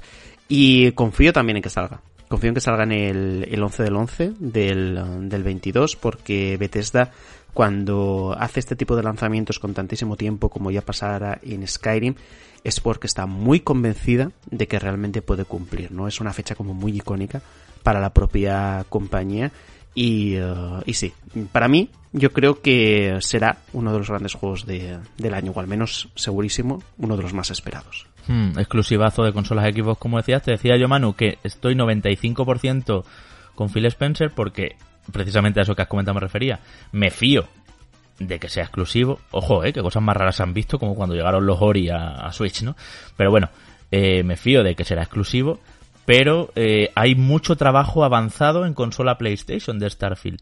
Y vemos además a Xbox que no le ha temblado el pulso con seguir manteniendo las exclusividades de, de Ghostwire Tokyo, de Deathloop y demás, ¿no? De Deathloop vale porque ya estaba muy salida, pero Ghostwire Tokyo, que por cierto no tiene fecha, pero ahora hablaremos de él, también de Bethesda, es exclusivo de PlayStation, aun siendo de Bethesda y, y por tanto de Microsoft, ¿no? En fin, yo creo que Starfield va, sí va a ser exclusivo, ¿eh? Quiero confiar en Phil y ni siquiera temporal. O sea, creo que no va a haber Starfield en PlayStation, ya está. Muy mal tiene que ir o eh, me refiero a que poca gente lo juegue o algo así para que digan, venga, vamos a darle una, una segunda vuelta, vamos a darle una segunda oportunidad, ¿no? A ver si resurge un Real Reborn, como llamaron en Final Fantasy XIV. A ver si sacándolo en Play o algo así, pero... Bueno, mm, mm. Yo en, en, en este mundillo eh, nunca diré que algo no pueda ocurrir. Nunca sí, diré sí, que no. desde luego. Nos hemos llevado unas sorpresas a veces que tú dices, pero ¿cómo es posible? Claro. Eh, pero eh, desde luego que, que sí, que durante muchísimo tiempo va a ser así, estoy convencido. Y que, eh, y que al final eso, que eh, pensemos que de manera reciente, entre comillas, ¿no? Desde la adquisición o cuando se supo la adquisición, desde luego en ese momento entiendo que se dejó de trabajar con consolas PlayStation, así que ese trabajo, estoy convencido que se va a guardar en un cajón, veremos si en el futuro ese cajón se abre o se deja abandonado para siempre, porque de la misma manera que puede ser que sí, lo más probable es que sea que no, porque cuantísimos juegos Javi han sido abandonados después de millones y millones de euros de desarrollo y que en la vida van a ver la luz del sol, ¿no? Como hemos podido ver recientemente estos últimos meses con ese proyecto de, de Hangar 13 de 2K Games, que al final, después de años de trabajo y de millones de euros invertidos, eh, pues hubo un momento que se dijo, mira, hasta aquí hemos llegado, se cancela y a otra cosa. Es que ya, todo esto sale mano porque como lo decíamos también hace unos programas, igual nos estamos repitiendo, pero también para gente que no nos haya escuchado los programas anteriores quizá, ¿no? Eh, Phil Spencer como que marcábamos aquí con lupa que no decía claramente, claramente es exclusivo, nunca va a salir en PlayStation, sino que siempre hay... Eh, correcto. Correcto, es decir, es que es, es muy importante al final, yo, yo siempre invito a la gente, eh, cuando lea noticias de todo tipo, no solo de videojuegos, que cuando se citan declaraciones o cuando se habla de declaraciones, ir uh, realmente a la fuente donde se ha hecho la entrevista a ver cuál es esa declaración textual, cuáles son las palabras exactas que se han dicho, ¿no? Porque puedes entender entre líneas muchas cosas, ¿no? Eh, a veces creo que los silencios o las elocuencias son, uh, o sea, los silencios o lo que no se dice o se usan otras palabras son más elocuentes que, que, en ocasiones lo que se dice de verdad, ¿no? Entonces ahí yo creo que teníamos una muestra muy clara de hacer malabares en lugar de decir, mira, esto es exclusivo, esto va a ser siempre así, chimpum. Y no, y no, y no lo decía de esa manera. Bueno, a ver cómo van las cosas también este año con este tema de las exclusividades. Y luego en diciembre, 21 de diciembre, eh, película de Super Mario Bros. Ya sabemos, película de animación con la voz de Chris Pratt para Super Mario y un montón de colaboraciones más que ya conocimos en su día, ya Black para Bowser, en fin. Eh, y así, Manu, cerramos el 2022 en cuanto a fechas exactas. Lo dicho, puede haber movimiento, puede haber retrasos, puede haber hasta adelantos. Si yo qué sé, si Saint Row dice, mira, que vamos a salir en julio al final, en vez de en agosto. No sé. Pero, si fuera esto así, ya está muy bien, porque el tercer trimestre, el primer trimestre ha sido un espectáculo. Pero es que si yo te digo que nos queda por saber fecha de la secuela de Breath of the Wild, si es que sale, que yo creo que sí, estarás conmigo, de Avatar Frontiers of Pandora, de Marvel Midnight Suns, que yo creo que va a salir hasta antes de verano, de Splatoon 3 y Kirby La Tierra Olvidada, juegos exclusivos de Switch con, con fuerza. De Ghostwire Tokyo, que mencionábamos antes, de Bethesda, pero exclusivo de PlayStation, muchos años sin Jimmy Kami ahí, con este nuevo intento en el terror eh, más psicológico. Los dos de DC, que son Gotham Knights y Suicide Squad, eh, Kill the Justice League, que se supone que salen este año también. God War Ragnarok, que lo hemos mencionado antes. Bayonetta 3, Hollow Knight Silson, que tiene que salir este año también. Y luego aparte, un montón de juegos que ahora te iré leyendo, tú me dices si crees que sí o que no, si quieres hablamos un poquito de uno y de otro, pero es que mmm, será el año de Hellblade 2 en nueva saga, será el año del nuevo Bioshock, ahora lo vamos a ver despacio, será el año de que vuelva Assassin's Creed con ese experimento llamado Infinity, qué pasa con mm. los de Electronic Arts, de BioWare, Dragon Age y Mass Effect, eh, qué pasa con otros proyectos que llevan tanto tiempo ahí, mm. de Ubisoft como Beyond Good and Evil 2 o Skull and Bones, eh, en fin, y luego Metroid, eh, también los eh, exclusivos de, de, Xbox como Fable y Avowed, ¿será este su año? Yo creo que no en esos.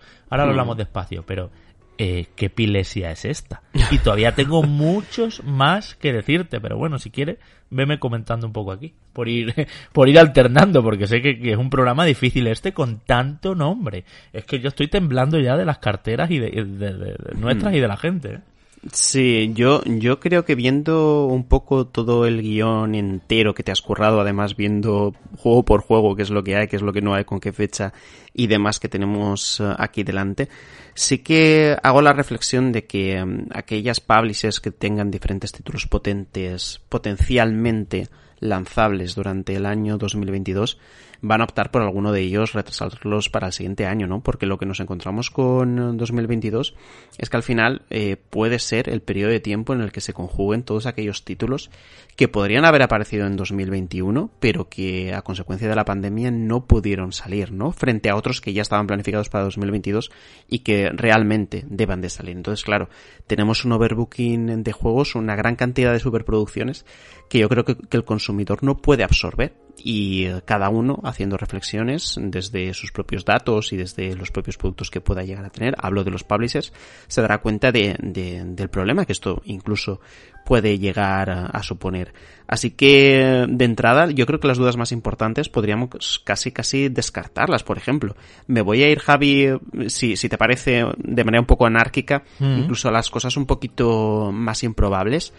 A mí me extrañaría que teniendo, por ejemplo, Forspoken, que hemos hablado antes, en ese mes de mayo y siendo un lanzamiento relativamente potente, ¿no? Como para que Square Enix lo pueda abanderar dentro de su división asiática durante 2022, que al final salga Final Fantasy XVI, ¿no? Sobre todo con esas informaciones recientes que apuntaban al retraso que había experimentado el título, ¿no? Creo que llevaban un retraso de seis meses en el propio desarrollo, que tendríamos información nueva durante esta primavera, que seguramente nos mostraron un nuevo tráiler y, nuevas características que no anunciadas del juego, y que estaban metiendo esfuerzo sobre todo, porque era lo primero que nombraban. Esto es un poco como cuando te vas al Mercadona y miras los ingredientes de, de, cualquier producto y sabes que el primero es el que mayor cantidad tiene, ¿no? Es decir, cuando tú te vas a por un dulce, ves azúcar, eh, 50% azúcar, vale. Sabes que el azúcar es, es, lo que más tiene, pues esto igual. El primer ingrediente de todas estas mejoras era eh, el incremento de, de, especificaciones gráficas, el incremento de fidelidad gráfica, ¿no? Que es lo que tenía este uh, Final Fantasy XVI. Y esto, todo esto, todo el conjunto de cosas se había visto retrasado seis meses y por tanto, empiezo a dudar incluso de que vaya a salir durante 2022 y casi que te digo que me gustaría que saliera al final de 2023 viendo todo lo que tenemos, ¿no? Porque me, me, me costaría encontrarle un hueco entre tantísima cosa que, que, ahora mismo hemos hablado aquí. Pero es que Manu, Square Enix, tú has dicho Forspoken, pero es que también tiene el Stranger of Paradise Final Fantasy Origin, es un Final Fantasy Neo, pero es un juego de la saga Final Fantasy eh, quiere mantener eh, ahí vivo, se supone, las, las, versiones de Final Fantasy VII Remake. No sé si le hará algún contenido más. Aparte tiene que salir esta, este de, de móviles, el que es más remaster casi de Final Fantasy VII. Pero es que aparte Square Enix también eh, tiene Babylon's Fall en marzo y tiene otras cositas a lo largo del año. No le ha funcionado nada mal Marvel's Guardianes de la Galaxia. Eh, tiene el Triangle Strategy que también es de Square Enix. Eh, quiero decir, ya está. O sea, Square Enix va cubiertísima. Estoy contigo en que Final Fantasy XVI tras esa decisión. Eh, creo que el juego estaba muy acabado y de repente dijeron, espérate, vamos a hacer una cosa. Nos, vamos a 2023 con la calma. Claro. Y vamos a hacer un pepino gráfico, que es lo único que le faltaba, ¿eh? Porque cuando lo vimos sí que es verdad que gráficamente no era muy destacable. Y, y, ya está, y sin prisa, y nadie, nadie lo necesita ya, no será por RPGs, de hecho, le pasa lo mismo a Dragon Quest 12 de Flames of Fate. Es otro juego que no va a salir este año porque Square Enix, porque es que lo he visto en muchas quinielas de la gente de juegos para 2022, no. Además de que lo que vimos fue un logo solo y, un teaser muy muy ligero, eh, es un juego que, que no necesitan ahora mismo eh, Dragon Quest 12 ni el remake del 3 incluso. O si acaso el remake del 3 venga para que no pase un año sin que sin que salga un Dragon Quest, pero no, no. Final Fantasy XVI no lo esperéis para este año. Eh, te digo más cosas. Yo os puedo decir que no esperéis para este año y que no va a tener multijugador como se estaba rumoreando por ahí, Hogwarts Legacy. Es un juego al que le queda mucho trabajo, es un juego que lo mismo, Warner va sobrada, tiene el kill de Justice League, el de Suicide Squad, el Gotham Knights eh, y otras cositas en el aire como para salir cubierta en 2022 y muy a mi pesar, y sé que tuyo es uno de los juegos que más esperas ahora mismo y de mucha gente, Hogwarts Legacy necesita trabajo en el sistema de combate, necesita trabajo en otras cosas. Esto lo estáis escuchando aquí en primicia, pero es por donde me llegan las hmm. cosas, las fuentes y lo que he podido ver y tocar, por así decirlo. Así que hmm. eh, muchas cosas tienen que cambiar. Se estaba hablando además de que otro estudio ayude a Avalanche a tirar adelante Hogwarts Legacy. Ya te puedo confirmar también que hay más estudios ya ayudando a Avalanche a tirar para adelante Hogwarts Legacy. Es un juego que se ha reboteado, es un juego que tiene partes todavía inconexas con el resto de las partes, por así decirlo. O sea, hay, hay el, típico hub que puedes personalizar, que no sé qué, no sé cuánto. Eso no lo tienen bien conectado con la parte de aventura. Y es un juego que unas partes están muy hechas, hay otras partes que no. Y que yo no creo que salga en 2022, máxime, viendo como te digo, que, que Square, que Square Enix iba a decir, que Warner Bros. va sobrada. Una pena porque la película, si no me equivoco, llega en verano, ¿no? La, la siguiente, y quizá era un buen momento, pero no creo que haya Hogwarts Legacy para este año. Hmm, sí, yo sé que tienes informaciones muy buenas al respecto y, uh, y realmente para mí supone un bajón. Un bajón porque es uno de los títulos que más llevo esperando desde que, lo viéramos uh, en aquel PlayStation Showcase del año 2020, el previo al lanzamiento de las consolas de nueva generación. Y, y, fíjate que hubiera coincidido con ese 20 aniversario de, um, lanzamiento de las películas de Harry Potter, que de hecho lo estamos viendo en HBO Max eh, con, esa serie de, documental, por decirlo así, con, con los actores hablando. el regreso a Hogwarts, Exacto, de, de, de, lo que ocurrió durante la grabación, ¿no? Y contando anécdotas y hubiera sido el momento perfecto, ¿no? Como para que conjugara todo esto, incluso si el, el, desarrollo hubiera ido conforme se hubiera deseado, que apreciara ahora, ¿no? En el momento de, de máximo apogeo y, y, en el que mm, se vuelve a hablar muchísimo de, de, Harry Potter. Además tenemos la tercera de Animales Fantásticos eh, con Max Mikkelsen eh, como, como malo, con Grindelwald, haciendo el papel de Grindelwald, creo que sobre este verano también, por lo que era el momento ideal. Una lástima que se vaya o más lejos o que, o que al final el desarrollo no esté yendo conforme se desearía, pero muy atentos estaremos ¿no? a todo lo que vaya a surgir. Quién sabe si en un momento determinado vemos un nuevo tráiler y se actualiza información al respecto. Pero bueno, me quedo con lo que dices y con el desmentido al respecto del multijugador para este título. No, no me pega para nada. Y además te digo una cosa, si sale, va a ser un juego que no esté bien terminado del todo y que se sienta inconexo. Porque habrán tenido que meter mano muchos externos, muchos estudios más y perderá esa identidad. ¿Sabes? Esos juegos que tú ves todas sus partes perfectamente conectadas y que sentirás que esto lo ha hecho este equipo, esto lo ha hecho este otro, esto lo ha hecho este sí. otro. Y eso sería un, un fraude para, para, un juego tan esperado y, de, y, y, que necesita desde luego salir bien. Eh, bien, eh, te voy a ir diciendo cosas que yo creo que sí, que sí van a salir en su momento, no tienen fecha exacta, pero están ahí marcadas con 2022, ¿vale? Por ir contrarrestando un poco y ahora volvemos otra vez a los que nos generan dudas.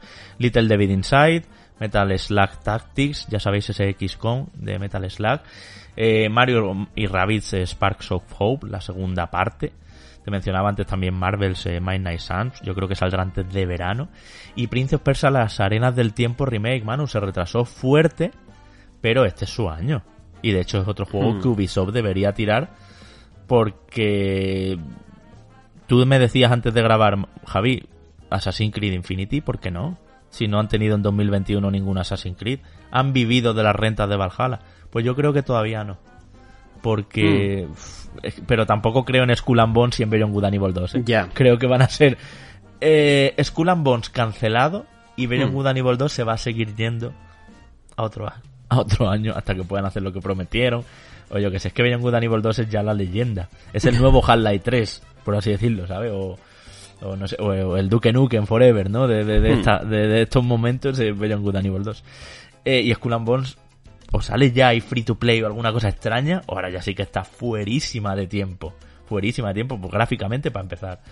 Así que no sé, Prince Persia, las arenas del tiempo remake, ¿cómo ves tú eso? Pues uh, sobre el título yo creo que obviamente va a salir ya este año, después de los dos retrasos que, que ha experimentado, sobre todo después de, de la crítica ¿no? que, que, cosechó cuando, cuando se anunció, porque claro, a nivel gráfico no, no había mucha diferencia con a ver había diferencia había una mayor definición por supuesto que sí con respecto al título aparecido en generación de PlayStation 2 y uh, le están dando un, un, cambio, estoy convencido, eh, radical, ¿no? A nivel visual.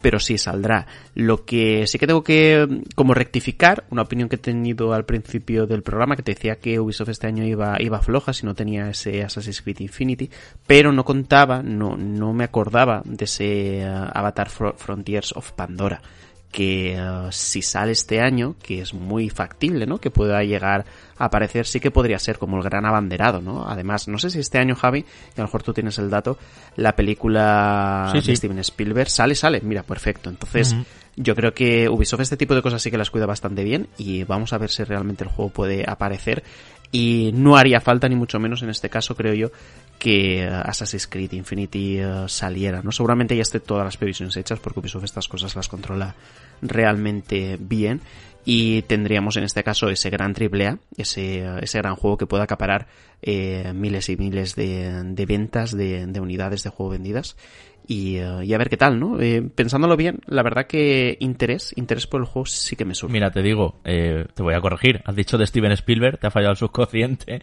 Es de James Cameron, Avatar. James Cameron, por supuesto, Eso. totalmente. eh, 16 de diciembre de 2022, tiene fecha de estreno y todo ya. La, la, está Avatar 2, que es como se llama ahora mismo, no sé si tendrá un subtítulo más o algo, y el juego va a salir por ahí. Cuando esté calentándose ya todo, a finales de noviembre o así, Ubisoft va a decir, pum, aquí lleváis mi, mi pelotazo este año. Assassin's Creed en la recámara. Cuando vea Ubisoft cómo va todo el tema de las NFT y los free to play nuevos y los nuevos modelos guarros de negocio a más no poder, pues entonces, entonces sacará el Assassin's Creed Infinity con todo. No lo sé, no lo sé. Espero que, espero que esté guay el Assassin's Creed Infinity también y que sea de verdad una celebración de una saga que, que nos ha acompañado a tantos, ¿no?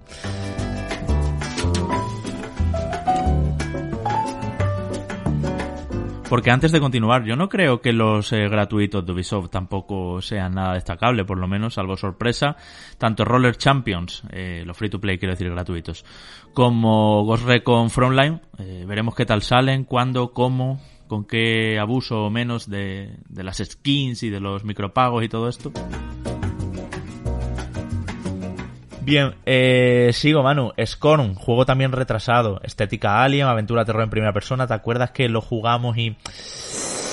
Ah, era como un poquito planote. Tenéis gameplays por ahí, lo podéis, quien no hmm. lo pudiera ver en su día, eh, lo podéis ver en YouTube. Es un juego que, bueno, que, que recuerda totalmente a, a, los diseños de Ginger, pero que eh, lo que le caracteriza es que es un terror un poquito más, eh, pues, además de ser en primera persona, un poquito más carnal, ¿no? Un poco gore el juego en algunos sentidos, hmm. aunque es verdad que no va a estar tampoco lleno de acción y de tiros, sino que no deja de ser un juego indie. Y Somerville, también otro indie, y también un poco terrorífico, lo nuevo de, del creador de Limbo y de Inside, que se fue por otro lado a montar su estudio, y, y este Somerville nos ha llamado la atención cuando lo hemos visto en los Game Awards y en otros, en otros saraos, ¿no? Eh, Splatoon 3, no tiene fecha, pero está claro, clarísimo que sale este año. Kirby la Tierra Olvidada, igual. Ya sabéis, Kirby la Tierra Olvidada, el primer juego de plataformas en tres dimensiones de Kirby, que decíamos un poco que es eh, Kirby meets eh, The Last of Us. y Ghostwire Tokyo sigue sin fecha. Yo creo que este, te lo decía antes, este es de mayo así. Me da a mí. Me, me, Devil Within mm. era muy de esos tiempos, ¿sabes? De antes mm. de las semanitas de antes del E3 o por ahí, es mi previsión, ¿eh? No tengo info cerrada. Cyberpunk 2077, parche para PlayStation 5 y Xbox Series. Bueno, parche. Ojo aquí, ¿eh? Y, Ojo versión, aquí. y versión nueva de Cyberpunk 2070, de 2077 para PlayStation 5 y Xbox Series. Vamos, lo van a poner en caja, te lo digo yo, desde ya. Y este va a ser en marzo, yo creo. No sé cómo lo ves. Sí, abril, eh, si no recuerdo mal, creo que estaba planificado para el primer trimestre del año sí, 2022, sí, ¿no? Se les va a ir a abril, yo creo. Y eh, bueno, sí, a ver, el tema de retrasos y CD Projekt, yo, a ver, yo creo que ya no nos sorprende en absoluto este, este asunto. Sí que es cierto que durante las últimas semanas también han aparecido ciertos rumores, filtraciones al respecto de, de los planes que tiene CD Projekt Red para relanzar uh, el título. De hecho, se habla de una Samurai Edition con, con referencia mm. a la versión Next Gen. Nosotros ya venimos diciéndolo desde hace un montón de tiempo.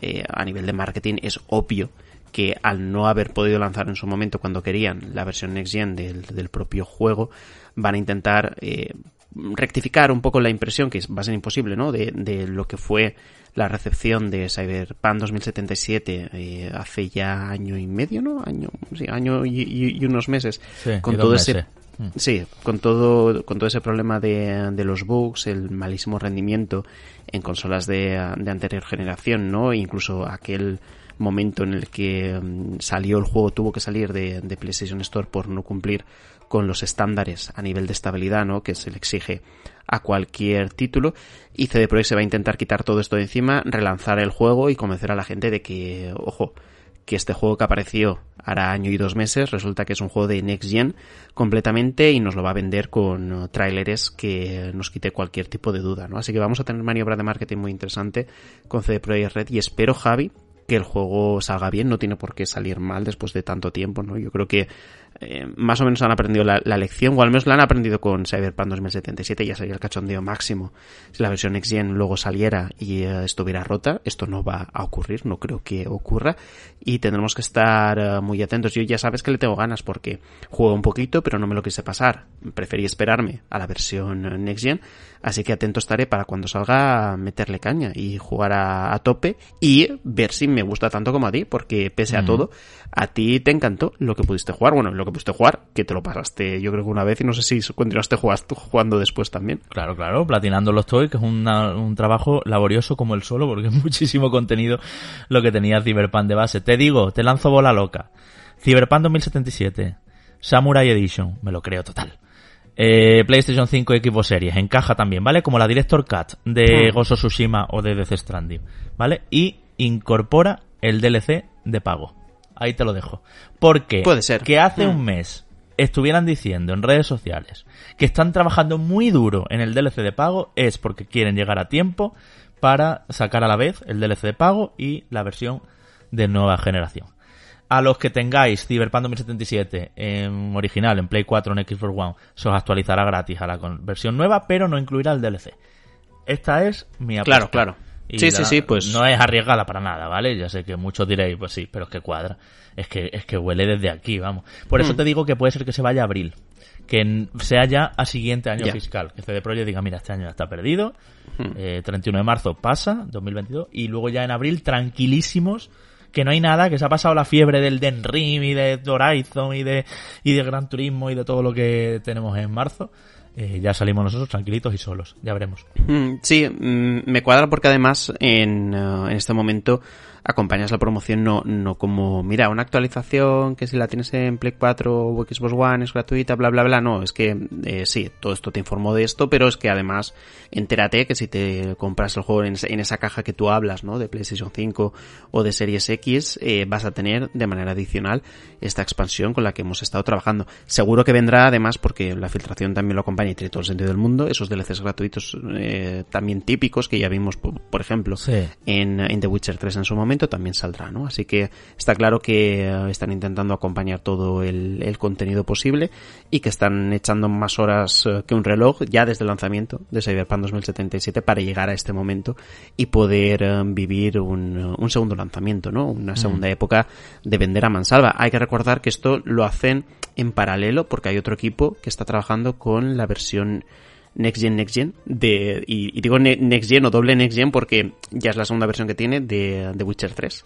Porque recordemos que tuvo actualización en su momento para consolas Pro, es decir, Xbox One X y PlayStation 4 Pro, y en este caso la va a tener también para consolas Next Gen. Y eso lo tendremos en principio en el segundo trimestre del año 2022. Van a tener que hacer como Skyrim, ya se le acaban los adjetivos de Definitive Edition, Master Edition, Ultimate Edition y... Meta Edition, que ahora el, el prefijo meta está súper súper de moda, ¿no? NFT Edition. Eh, Baldur's Gate 3, Manu, eh, igual, debería haber salido ya este otoño, pero eh, sigue ahí con sus early access y con todo. Van añadiendo poquito a poco nuevo contenido, nuevo contenido. Podéis entrar al early access por el precio completo y cuando salga la versión definitiva, que no tiene fecha, pero que esperamos que sea pronto, pues ya tendréis Baldur's Gate 3, que ya te digo, sin ser yo muy de esto, eh, me gustó muchísimo, acuérdate cuando te lo contenté aquí en, en Reconectados. Luego, por otro lado, más indies, eh, vienen aquí unos pocos. Moss, eh, el Book 2, ¿no? Ya sabéis, el juego del eh, ratoncito, ratoncito, un conejito, no me acuerdo si es un ratón. Eh, ratón, creo que es un ratón. es un ratón, es un ratón, eso es, que hablaba con lengua de, con lenguaje de, signos para personas sordas. Bueno, pues es una exclusiva temporal de PlayStation, es un juego en VR. Y yo me pregunto, Manu, ¿dará esto pie a que en 2022 conozcamos PlayStation VR 2? No el MOS en sí, sino que es una exclusiva de PlayStation temporal, el, este libro 2, ¿no? Este segundo episodio de- del Hmm. juego de, de puzzles y, y plataformas. Eh, es raro, ¿no? Que, que sea para PlayStation VR 1, las de Play 4, las que necesitan un cablecito de adaptación para ponerse en Play 5 y todo eso. Yo no creo que 2022 sea el año de PlayStation VR 2 y esos mandos ultra futuristas. Pero igual sí, porque también tenemos ahí a los padres de Astrobot haciendo un nuevo Hmm. juego que puede ser que sea Astrobot 2, como os dije. Y también está el deseo, siempre, de llevar Half-Life Alyx a consolas. Este es otro juego, Half-Life Alyx, que sí, que lo tiene mucha gente y tal, pero como requiere un pepinazo de ordenador para correrlo, bueno, un pepinazo, a ver, no uno de la NASA, pero sí un ordenador potente para Mm. correrlo bien, y un casco de realidad virtual en ordenador y espacio y tal y cual, a mí no me extrañaría que, que, Hmm. que en PlayStation 5 tengamos Half-Life Alyx con el nuevo dispositivo. Además, los mandos estos permiten utilizar perfectamente la pistola antigravedad y todos los. el guante antigravedad que tiene Hmm. Half-Life Alyx y todo eso. Y yo que sé, igual hay PlayStation VR nueva mm, para Play 5 este año también, 2022. Que a ver, luego está lo que decíamos antes con Horizon Call of the Mountain. Que vete a saber, porque también me extraña que un 5 de enero, de repente PlayStation, a nivel internacional, dé por fin el anuncio oficial de sus, eso es, PlayStation VR 2 o VR 2, ¿no? Eh, además del juego, en el que, vamos, en el que vamos a vivir una experiencia Horizon, como ellos dicen, en primera persona, y que por lo que se ha visto en este primer teaser, eh, va a tener un apartado gráfico realmente potente y que va a ser un juego exclusivo de estas PlayStation VR 2. Eh, bueno, además de eso, lo que tenemos ya es el nombre, Manu. Eh, el casco se llama como estamos diciendo. Ahora te digo las especificaciones y lo comparamos un poco, no sé, con el, Oculus, con el Oculus Quest 2, por ejemplo, si te parece. Bueno, ya Meta Quest, el casco de Facebook, ya sabéis. Y también el nombre de esos mandos, que ya nos los presentaron el año pasado, pero no tenían nombre ni nada. Bueno, pues ya podemos hablar de los PlayStation VR 2 Sense Controllers, ¿vale? Así es como se van a llamar estos periféricos que nos parecieron tan futuristas, que te rodean la mano, que te van a traquear la posición de los dedos y todo eso. Y te voy a decir una cosa, me da que las PlayStation VR 2, lo decía algún patrón en el grupo de Telegram de Patreons que tenemos, van a acabar costando más que la propia Play 5. Porque no están nada mal las especificaciones. Vale que, ya lo sabíamos, no son inalámbricas, van con un solo cable USB-C a la, a la consola, a la PlayStation 5, y ya está. No va a necesitar más como las VR originales con la cajita esa eh, que hacía de unidad de sonido y que, bueno, ya sabes, el hardware amplificado, que era un cablerío, aquello que era un jaleo. No, solo un cable a la Play 5 y listo. Pero, pantallas OLED. Mientras que las eh, Meta Quest 2, las Oculus Quest 2, vamos, eh, tienen pantallas LCD, por ejemplo. Luego, 2000 por 2040 por ojo de resolución. Mientras que las Oculus, por ejemplo, para que para seguir eh, haciéndote idea, tenían 1920 por 1832, o sea, es casi lo mismo. Las Oculus eh, o las Meta eh, estaban en 90 hercios, capadas realmente a 72 hercios, y estas van a 90-120 hercios. Eh, hay también, eh, bueno, separación de las lentes ajustables para que se adapten a todos los tipos de cara, a la gente que tenemos los ojos más juntos, a la gente que los tenemos más separados. Todo el mundo pueda un poco eh, conseguir una vista de unos 110 eh, grados, dicen, ¿no? Ya sabes que, bueno, pues un ángulo de visión de unos 110 grados, que está muy bien también, y es más que la PlayStation VR original. Toda el casco tiene vibración, el casco tiene toda la tecnología de, de Sysaxis eh, para la implementación, que es lo mismo que tienen los mandos, los Sense. Y luego hay cosas también interesantes, como que va a haber eh, cuatro cámaras eh, mirando a cada casco y a cada mando, por así decirlo. No sé cómo funcionará esto. Si en el kit inicial vendrán esas cámaras y habrá que ponerlas por la habitación, o si no sé muy bien cómo va funcionar, pero importante. Hay una cámara interna que te traquea el ojo. Donde estás mirando lo va, le va haciendo seguimiento para una mejor experiencia, para que sea más envolvente. En fin, me parece que todo esto está súper bien y me hace pensar que va a ser caro y te digo, no creo que salga este año, pero sí que, joder, ¿por qué a un 5 de enero de repente hacéis todo este despliegue de características, el primer teaser del Horizon Call of the Mountain, le ponéis nombre a los mandos, nadie lo estaba esperando y nadie lo había pedido y, y ahí lo dejan, ¿no? Así que bueno, vamos a ver en qué, en qué acaba todo esto de la VR PlayStation 5 que le vendría muy bien también, oye, y que empecemos a dar el salto y, y lo que te decía, con Half-Life Alyx y listo, ya estaría. A ver, eh, yo creo que sí que saldrá por un motivo en concreto, porque este tipo de, de artilugios no pueden demorarse en el tiempo, porque si se demoran, quedan obsoletos más rápidamente. Es decir, yo estoy convencido que mm, Oculus o Meta, ¿no? Ahora es Meta también o... Sí, MetaQuest se llama ahora el casco. MetaQuest, ¿no? Yo, yo ya con Facebook mm, me pierdo por completo con, con este cambio de naming en cada una de sus diferentes plataformas eh, y o productos. Pero yo estoy convencido que Meta, en este caso, Meta Oculus o, o MetaQuest, mejor dicho, va a lanzar próximamente unos nuevos cascos que mejoren las características técnicas de los mismos, que aumenten la resolución y que poco a poco nos vayamos acercando a un momento en el que la realidad virtual eh, no te voy a decir que rompa la pared de, lo virtual y lo real, porque esto no va a ocurrir, pero que desde luego la, calidad gráfica sea mayor, ¿no? Que esos píxeles poco a poco los vayamos eh, detectando cada vez menos, ¿no? Y la definición de lo que veamos sea todavía mayor. Entonces, claro, yo sí que te digo, apuesto porque 2022 pueda ser el año de estas PlayStation VR 2.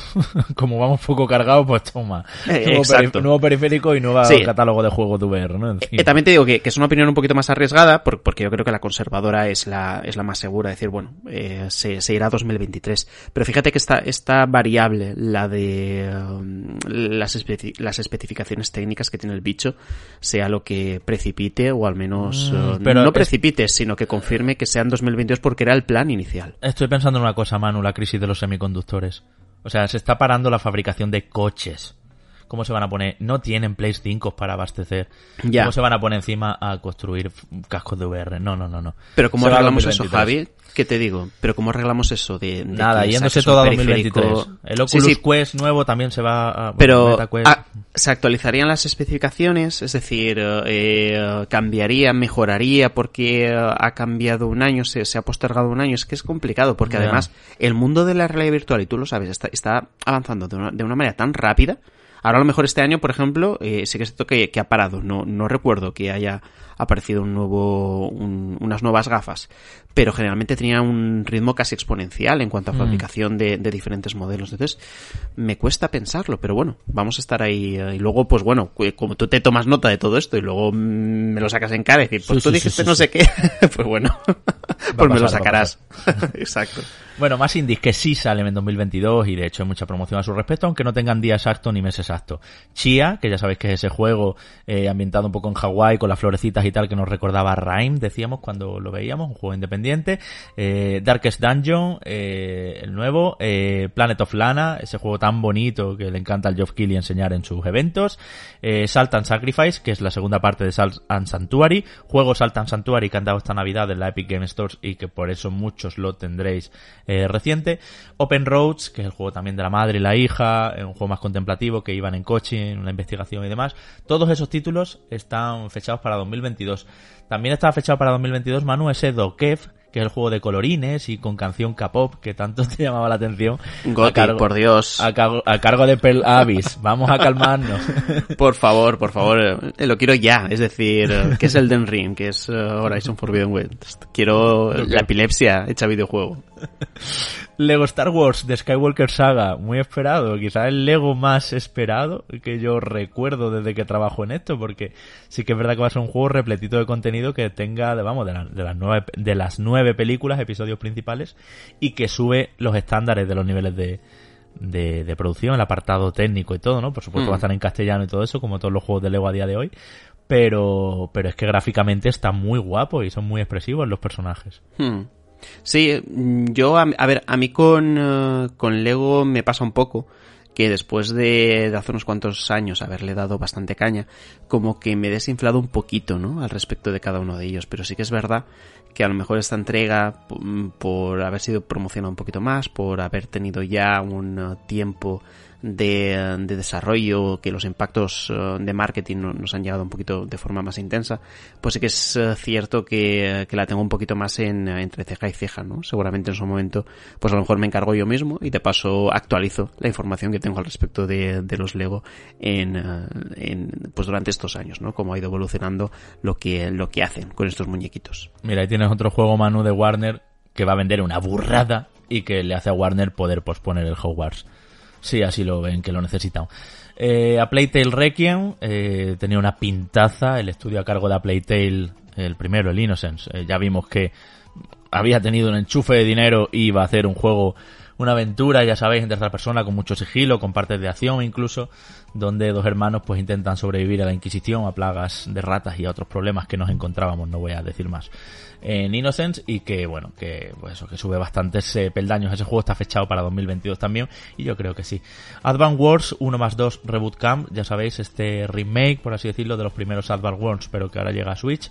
The Lords of the, the, Lords of the Rings el juego de Señor de los Anillos de Gollum también para este 2022 este sí la tiene peste, peor pinta. ¿eh? la Este sí peste tiene- madre mía. Eh, hay, hay ciertos juegos que eh, se anuncian a inicios eh, no de generación sino de promoción de la generación nueva que eh, nada, sale el tráiler, la gente habla un montón de ellos, claro, aprovechan ese momento, ¿no? De que la gente está ávida de saber más cosas de, de la Next Gen y demás, pero que ya de entrada tienen mala pinta y que luego con, con estos retrasos y conforme se van sabiendo más cosas, todavía la tiene más, ¿no? Yo, desde luego, si pudiera, eh, me dan ganas de no tocarlo ni con un palo, pero bueno, ahí estaremos para ver si realmente eh, sale malo como parece o si yo qué sé, si hay algo salvable al respecto. No sé también si este, si este año, Javi, eh, la serie del Señor de los Anillos de, de Amazon también salen. Creo que sí. O quiero... Creo que sí, ¿no? Que es este año también. Sí, me suena que también, me suena que también. Así que mira, vamos a tener un, un año de combinación de videojuego, peli, videojuego, serie bastante entretenida. Desde luego. Eh, Vampire de Mascarade tiene varios juegos, pero yo destacaría Bloodlines 2. Llevamos esperándolo muchísimo, se ha visto muchas CGI, pero no se ha terminado de ver el gameplay, pero se ha rehecho, pero se ha reiniciado. Yo creo que 2022 es su momento. Eh, aparte, eh, todos los que hemos comentado, pero eh, vamos a llegar a, a este punto, Manu. Hollow Knight Silson, yo creo que sí, que 2022 es su momento. Y la secuela de The Legend of Zelda Breath of the Wild, que la comentábamos al principio.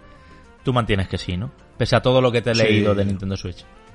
Sí, sí, sí, sí. Yo creo que no hay ningún tipo de duda que Breath of the Wild... Bueno, espérate, porque tú me puedes sacar este clip luego. Ay, que viene. Dime, dime, dime titulares. Pero, pero va, que sí, que sí, que sí, que yo creo que no hay ningún tipo de duda en que sale, en que sale eh, este año. Eh, estoy convencido además que, eh, que experimentó un retraso y que tal vez hubiera salido en el anterior si no hubiera sido, si no hubiera ocurrido la, la desgraciada pandemia mundial y que lo tendremos y que el año que viene estoy convencido que Switch, mm, Nintendo Switch va, va a cumplir con, con todas las cosas que, que ha anunciado y que va a ser uno de los mejores años de la consola justo habiendo sobrepasado el ecuador de vida, ¿no? Seguramente nosotros lo pedíamos en el ecuador porque es el momento ideal siempre de todas las, las máquinas, de todas las consolas a la hora de poder eh, sacar una producción plena de sus franquicias más importantes, se ha postergado un año, no pasa nada, así que, eh, que yo creo que sí, yo creo que vamos a tener esa Bayonetta 3, creo que vamos a a tener esta secuela de, de Breath of the Wild, eh, creo que vamos a tener ese Splatoon 3, ese Kirby, la Tierra Olvidada, por cierto, no te lo he dicho antes,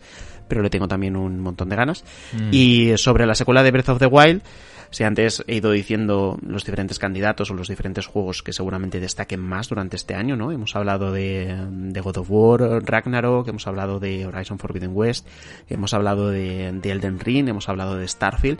Yo creo que el que tiene ahí el, la nominación ya de entrada o las esperanzas de mucha gente en que pueda llegar a ser algo tan, tan, tan bueno como lo que fue en su momento Breath of the Wild es, es este título, que todavía no tiene nombre. A ver, Nintendo, ¿cuándo, ¿cuándo nos vas a decir cómo se llama esto?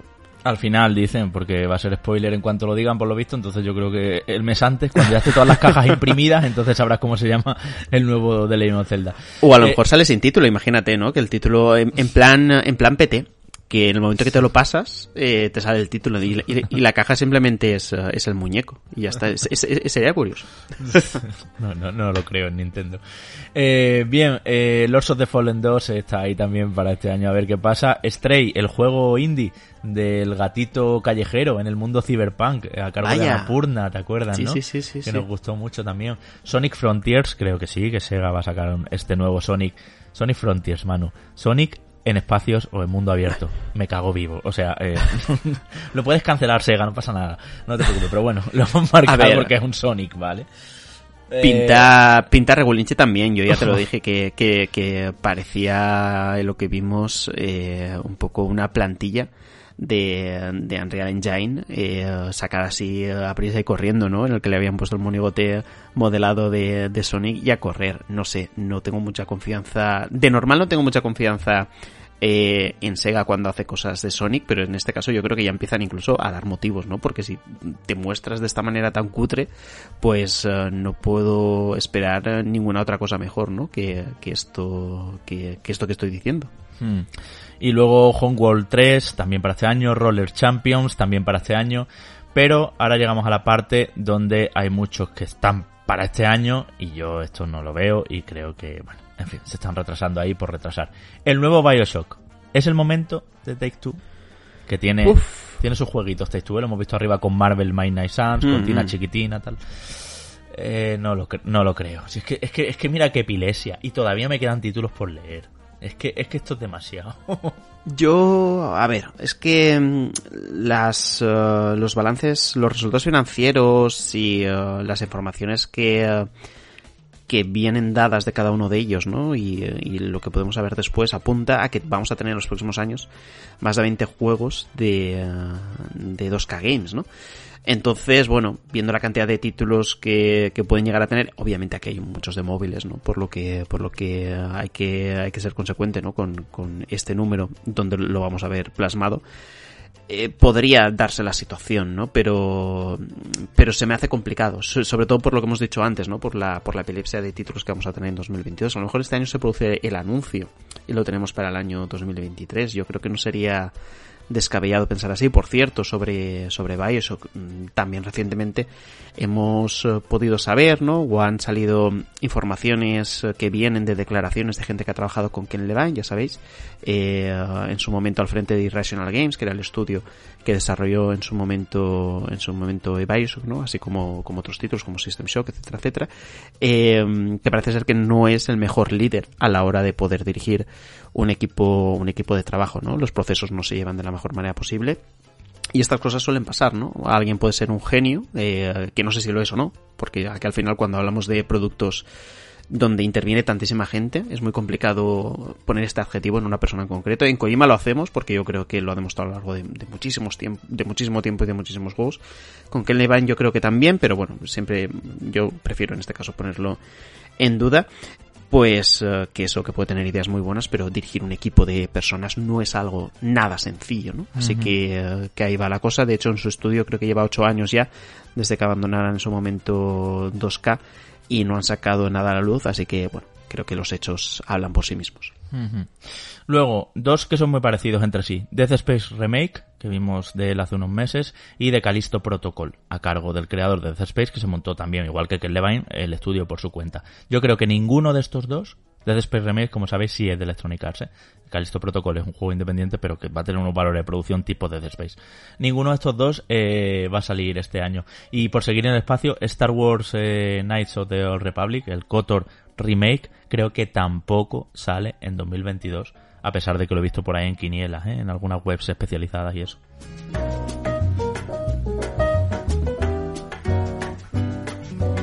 ¿Y qué opinas, Javi, de toda esa retaíla de juegos que Microsoft tiene eh, por sacar, ¿no? Que, eh, por ejemplo, tenemos Hellblade 2, Senua's Saga, que eh, ya lo vimos, ¿no? En, esos de Game Awards, Forza Motorsport, que en principio iba a salir antes que Forza Horizon 5, pero al final no, Fable, Above, Redfall, eh, ¿qué vamos a ver de todo esto? Yo me adelanto y te digo que me cuesta pensar que alguna de estas cosas podamos ver. Tal vez Hellblade 2, porque lo hemos visto un poquito más, porque de Fable y de Abode al final han sido eh, teasers muy cortos, ¿no? Incluso de lo mismo de Forza Motorsport. Sí, bueno, yo Forza Motorsport... A ver... No, yo creo que Forza Motorsport no es su momento ahora. Pese a que históricamente han ido alternando un Horizon, un Motorsport, un Horizon Motorsport. Como quieren hacer un reboot, creo que se van a tomar su tiempo. Van a hacer esa paradiña que hizo Assassin's Creed con Origins también. Y creo que este año no va a haber Forza. Van a seguir nutriendo de contenido Horizon y suficiente en el terreno de los coches de, de equipo. Estoy contigo, Hellblade 2 puede ser el que tenga el que tenga salida, pero tanto Redfall que has comentado, ya sabéis de Arcane Austin, el multijugador que vimos, ¿no? Que fue el cierre de conferencia de equipos en el E3, como Fable, como Abowed, ni de coña. O sea, no lo veo este año ni, ni, de Flies. No lo necesita tampoco.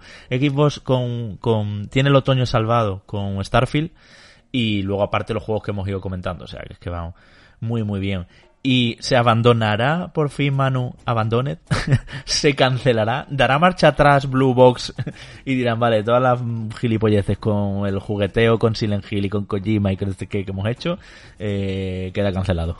Porque yo creo que este, debería salir ya. Ya, ya, ya va tardísimo esto. Fíjate que, que, yo me negué en su momento a, hablar de, de Abandoned. Me estás ahí obligando a. Nada, rapidísimo, rapidísimo. no merece más minutos. Pero que nada, que nada, que no, que no. Que esto no existe, que esto no existe. Y si, y si, existe me va a dar igual. O sea, va a ser una mierda como un piano. y, lo siento, ¿no? Por, por, por, ser así de claro. Pero, pero las mentiras, la manera de jugar con la gente. Nosotros, al menos desde el primer momento, creo que lo podemos decir, nunca nos creímos nada de esto. Pero yo sé que hubo gente que vio relación con esto, con Kojima, con no sé qué, y lo estuvieron ahí en vilo y estuvieron jugando con un montón de personas.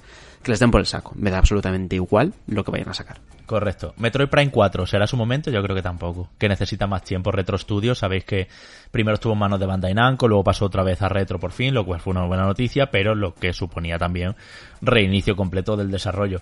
Luego está ese de Last Night, un juego indie que vimos hace mucho, eh, Pixel Art, Cyberpunk, no sé qué, que siempre está en las quinielas de principios de año. ¿Será este año? ¿Será este año? Bueno, pues ha habido noticias al respecto recientemente o declaraciones de su creador diciendo que eh, le quiso dar una vuelta y que sí, que 2022 será, parece que será su año. Bueno, veremos si ya llega tarde o si no y en qué acaba siendo, porque no se vio nada más que, que el primer vídeo lo podéis buscar, la última noche de Last Night. Eh, bueno, los Ubisoft que comentábamos, Beyond Good and Evil 2 y Skull and Bones, ya te he dicho lo que pienso de ellos. Y luego está Manu, los Project. Por un lado, Project Mara, que sabéis que es eh, este juego de Ninja Theory que nos va a hacer investigar como en un apartamento, que los gráficos eran ultra realistas, ¿no? Fotorrealistas total con Unreal Engine 5 y que, y que eso sigue adelante puede ser que Ninja Theory lo tire. Va a ser como un experimentito, ¿eh? este Project Mara, típico juego que dura una hora y media o dos o algo así, hmm. y que flipas con el fotorrealismo del Unreal Engine, hace unos puzzles aquí y allá y se acabó. Y luego Project Eve, que fue ese juego que viste, no, no sabes ni cuál es a lo mejor, pero te lo digo ya. Sí, sí, sí. Ese juego que viste, tipo bayoneta, pero mucho más genérico y más, eh, bueno, ya sabes, eh, en, el, en el último State of Play, que fue un desastre, el State of Play, y que este juego como que se anunció ahí un poco a, a lo grande. Yo creo que sí, que puede salir en 2022, pero veremos en qué, en qué acaba. Y otro que tiene que salir para mí es System Shock Reboot. ¿eh? Lleva mucho tiempo en marcha este, este reboot, porque al principio era remake, luego dijeron, espérate, estamos cambiando tanto que casi es un, un reboot, no sé qué, de la mítica saga que inspiró Bioshock, entre otras, y Black and White y demás. Eh, hmm. este es su año, es que no puede tardar más esto. Hmm, es posible, es posible que veamos uh, algo de él. Pero es que, es que claro, eh, aquí creo que ya estamos entrando un poquito en el terreno de, de, la especulación. Para que salgan este tipo de cosas ya deberían de estar anunciadas. Y por tanto, yo creo que, que, um, que no, que no, no creo que todo esto vaya a salir o se vaya a ver, sino que vamos a tardar todavía un poquito más. Mm, lo mismo con los rumores al respecto de lo nuevo de Fumito Ueda. Es decir, eh, ya sabemos cómo son los tiempos de desarrollo del creativo japonés. Eh, no me creo, porque nunca lo he hecho, no me creo que vaya a anunciar algo para lanzarlo en, en pocos meses. Y de la misma manera te puedo hablar, por ejemplo, de, de Dragon Age y, de Mass Effect. Eh, de Mass Effect sí que es cierto que, el, día de, Mass Effect tuvimos un poquito más de información al respecto de, la continuación, bueno, el rumor a, gritos que era esa continuación de, de, la primera trilogía de Mass Effect, ¿no? Que iba a continuar con, con esta nueva entrega, pero tampoco lo veo nada tangible como para que lo tengamos. Tal vez Dragon Age, ¿no? Lo, lo que pasa es que también sabemos que ha habido ahí en ese, en, este trabajo problemas de desarrollo.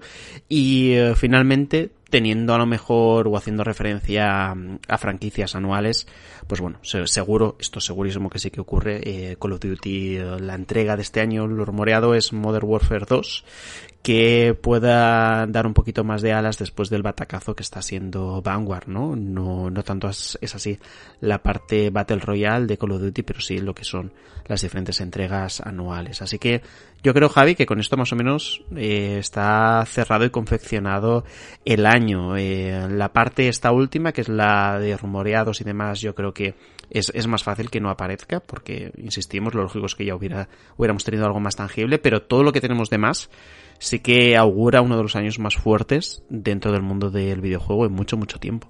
Es lo que te decía al principio, Manu. Aunque el 30%, el 40%, el 50% se retrasase, aunque todos estos al final que hemos, lo siento, por venir con honestidad, hemos venido a, a darle un poco una patada a mucha gente de joder, yo esperaba el nuevo Bioshock para este año, joder, yo esperaba el nuevo Dragon Age para este año. Sorry, estamos diciendo lo que, lo que pensamos que va a pasar, ¿no? Que no van a salir este año, pero bueno, aún así, fíjate que programa que dos horas de auténtico infarto. Yo, de verdad, os animo a que eh, os estructuréis, esperéis muchas cosas, lo decimos, no al lanzamiento y podáis aguantar. Y ya sabéis que con el Game Pass, eh, PlayStation al final a ver si anuncia su servicio y cómo funciona, tipo Game Pass también, con unas cosas y otras, podáis ahorrar un poco de dinero porque vivimos un momento, Manu, en que ha sido demasiado doloroso los retrasos de 2021, más lo que había en 2022, más lo que está por anunciar. Porque siempre hay juegos que se anuncian y salen en tres meses o en cuatro meses, a la Bethesda, que solemos decir, y eso también se suma a esta agenda. Y yo de verdad que, que tengo auténtico miedo y por otro lado auténtica alegría. Creo que vivimos un, un muy buen momento.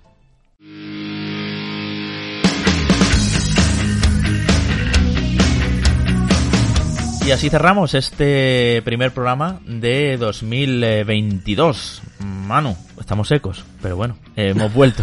13 de enero, no volvimos el 6 de enero porque está ahí de Reyes y demás. Pero 13 de enero, aquí queda este programa. Vamos a cerrar rapidito ya para no distraer más a la gente. Correcto. Además, eh, no sé si, eh, si en tus tierras, Javi, ocurre, pero aquí en, eh, en, la comunidad valenciana ¿no? Y, y, en pueblos alrededor de Valencia los reyes eh, se celebran en verdad el día 5 por la noche. Claro. Es cuando la gente se, se, se, da los regalos. Es que a mí me extraña porque, porque yo veo luego a mucha gente que el, el, día de reyes es como el 6, ¿no? Cuando se levantan y nosotros de toda la vida ha sido, ha sido el 5 por la noche, ¿no? Cuando ya eh, abrimos los regalos, han venido los reyes y, y podemos ya empezar a disfrutarlos de ellos y luego ya el día 6 es cuando ya sabiendo lo que te han regalado pues empiezas como a jugar o a disfrutar en este caso de ellos. Yo, yo soy muy niño en estas cosas. A mí me siguen encantando los Reyes, me siguen encantando el Día de Reyes el, y sobre todo que me regalen videojuegos. Fíjate, ¿no? Si nosotros no tenemos videojuegos que, que incluso los que o a ti o a mí no podemos jugar por, por las circunstancias porque uno analiza una cosa y el otro la otra, ¿no? Pues siempre acabas pidiendo ese tipo de cosas para Navidad. Así que, así que nada, volvemos. Eh, habéis visto que con las pilas súper cargadas ya estamos con la garganta totalmente seca y esto solo es el inicio de todo lo que nos depara este año 2022 que ya habéis visto todo ese pedazo de repaso que acabamos de hacer. Eso es. Queremos recordar que Reconectados es posible gracias a que nos echáis una mano cofinanciando el proyecto desde solo un euro para nosotros. Eso ya es una gran ayuda en patreon.com barra reconectados. Pasaos, que ahí encontraréis diferentes niveles de participación, diferentes ventajas, sorteos en los que entraréis últimos días, como el que haremos en junio de una consola nueva generación, a elegir y en definitiva todo sobre cómo unirse a esta familia, familia en la que siempre destacamos a nuestros Patreons de nivel 3 como son V, Alberto Cámara, Jorge Paul, Enrique García, Ángel Cloud, No Solo Hacking, Eva Ginaso, Adrián Adriano Bicho, el del Bar Rings, Chapo, Pablo y de los Nora, Manuel Jiménez, Mauro Pastorino, Alan Saez, Yosularius, José Antonio Ramos, Garruz, Garanday, David G, Saúl Rivero, Langa GL, Jonathan Contreras, Manchego, Anwak, Jorge Rodríguez, Cata, Kratos81, Starco Rivia, Paico, Espi9, Nercamud, Mireia51, Solari21, Javi PG, Alex García, Carlos García Lastra, Alex, Pepo, Alex Bepo, DJ Rodríguez Jesús Prieto, Ángelo Tálora, Antonio Camí, Salvador Escribá, Pepe Lésar, Andrés Montero, Marc Carilla, Óscar, Sergio Benítez, Alberto Esquelano, Jesús Benítez, Marcos Serrano, David Hernando, Marcos Rodríguez de la Cruz, Héctor Rojas, Toto M, Miriam, eh, Héctor JP11, Jesús Vega, Cuántico, MBP, Yeyer, Motor 36, Leonardo Petocú, Miguel Pérez Calasol, Neo Parker y Sergius Snake. Cada vez sois más, pero veo por aquí nicks que todavía no han sido corregidos. Ya en 2022, amigos. ya se acabó el troleo. Pero bueno, en fin, a mí me hace mucha gracia, como siempre. Un saludo a ellos, un saludo a todos, un abrazo, de verdad, nos espero en 2022 buenísimo, gracias por elegir reconectado, gracias por estar ahí, nos escuchamos la semana que viene, chao chao.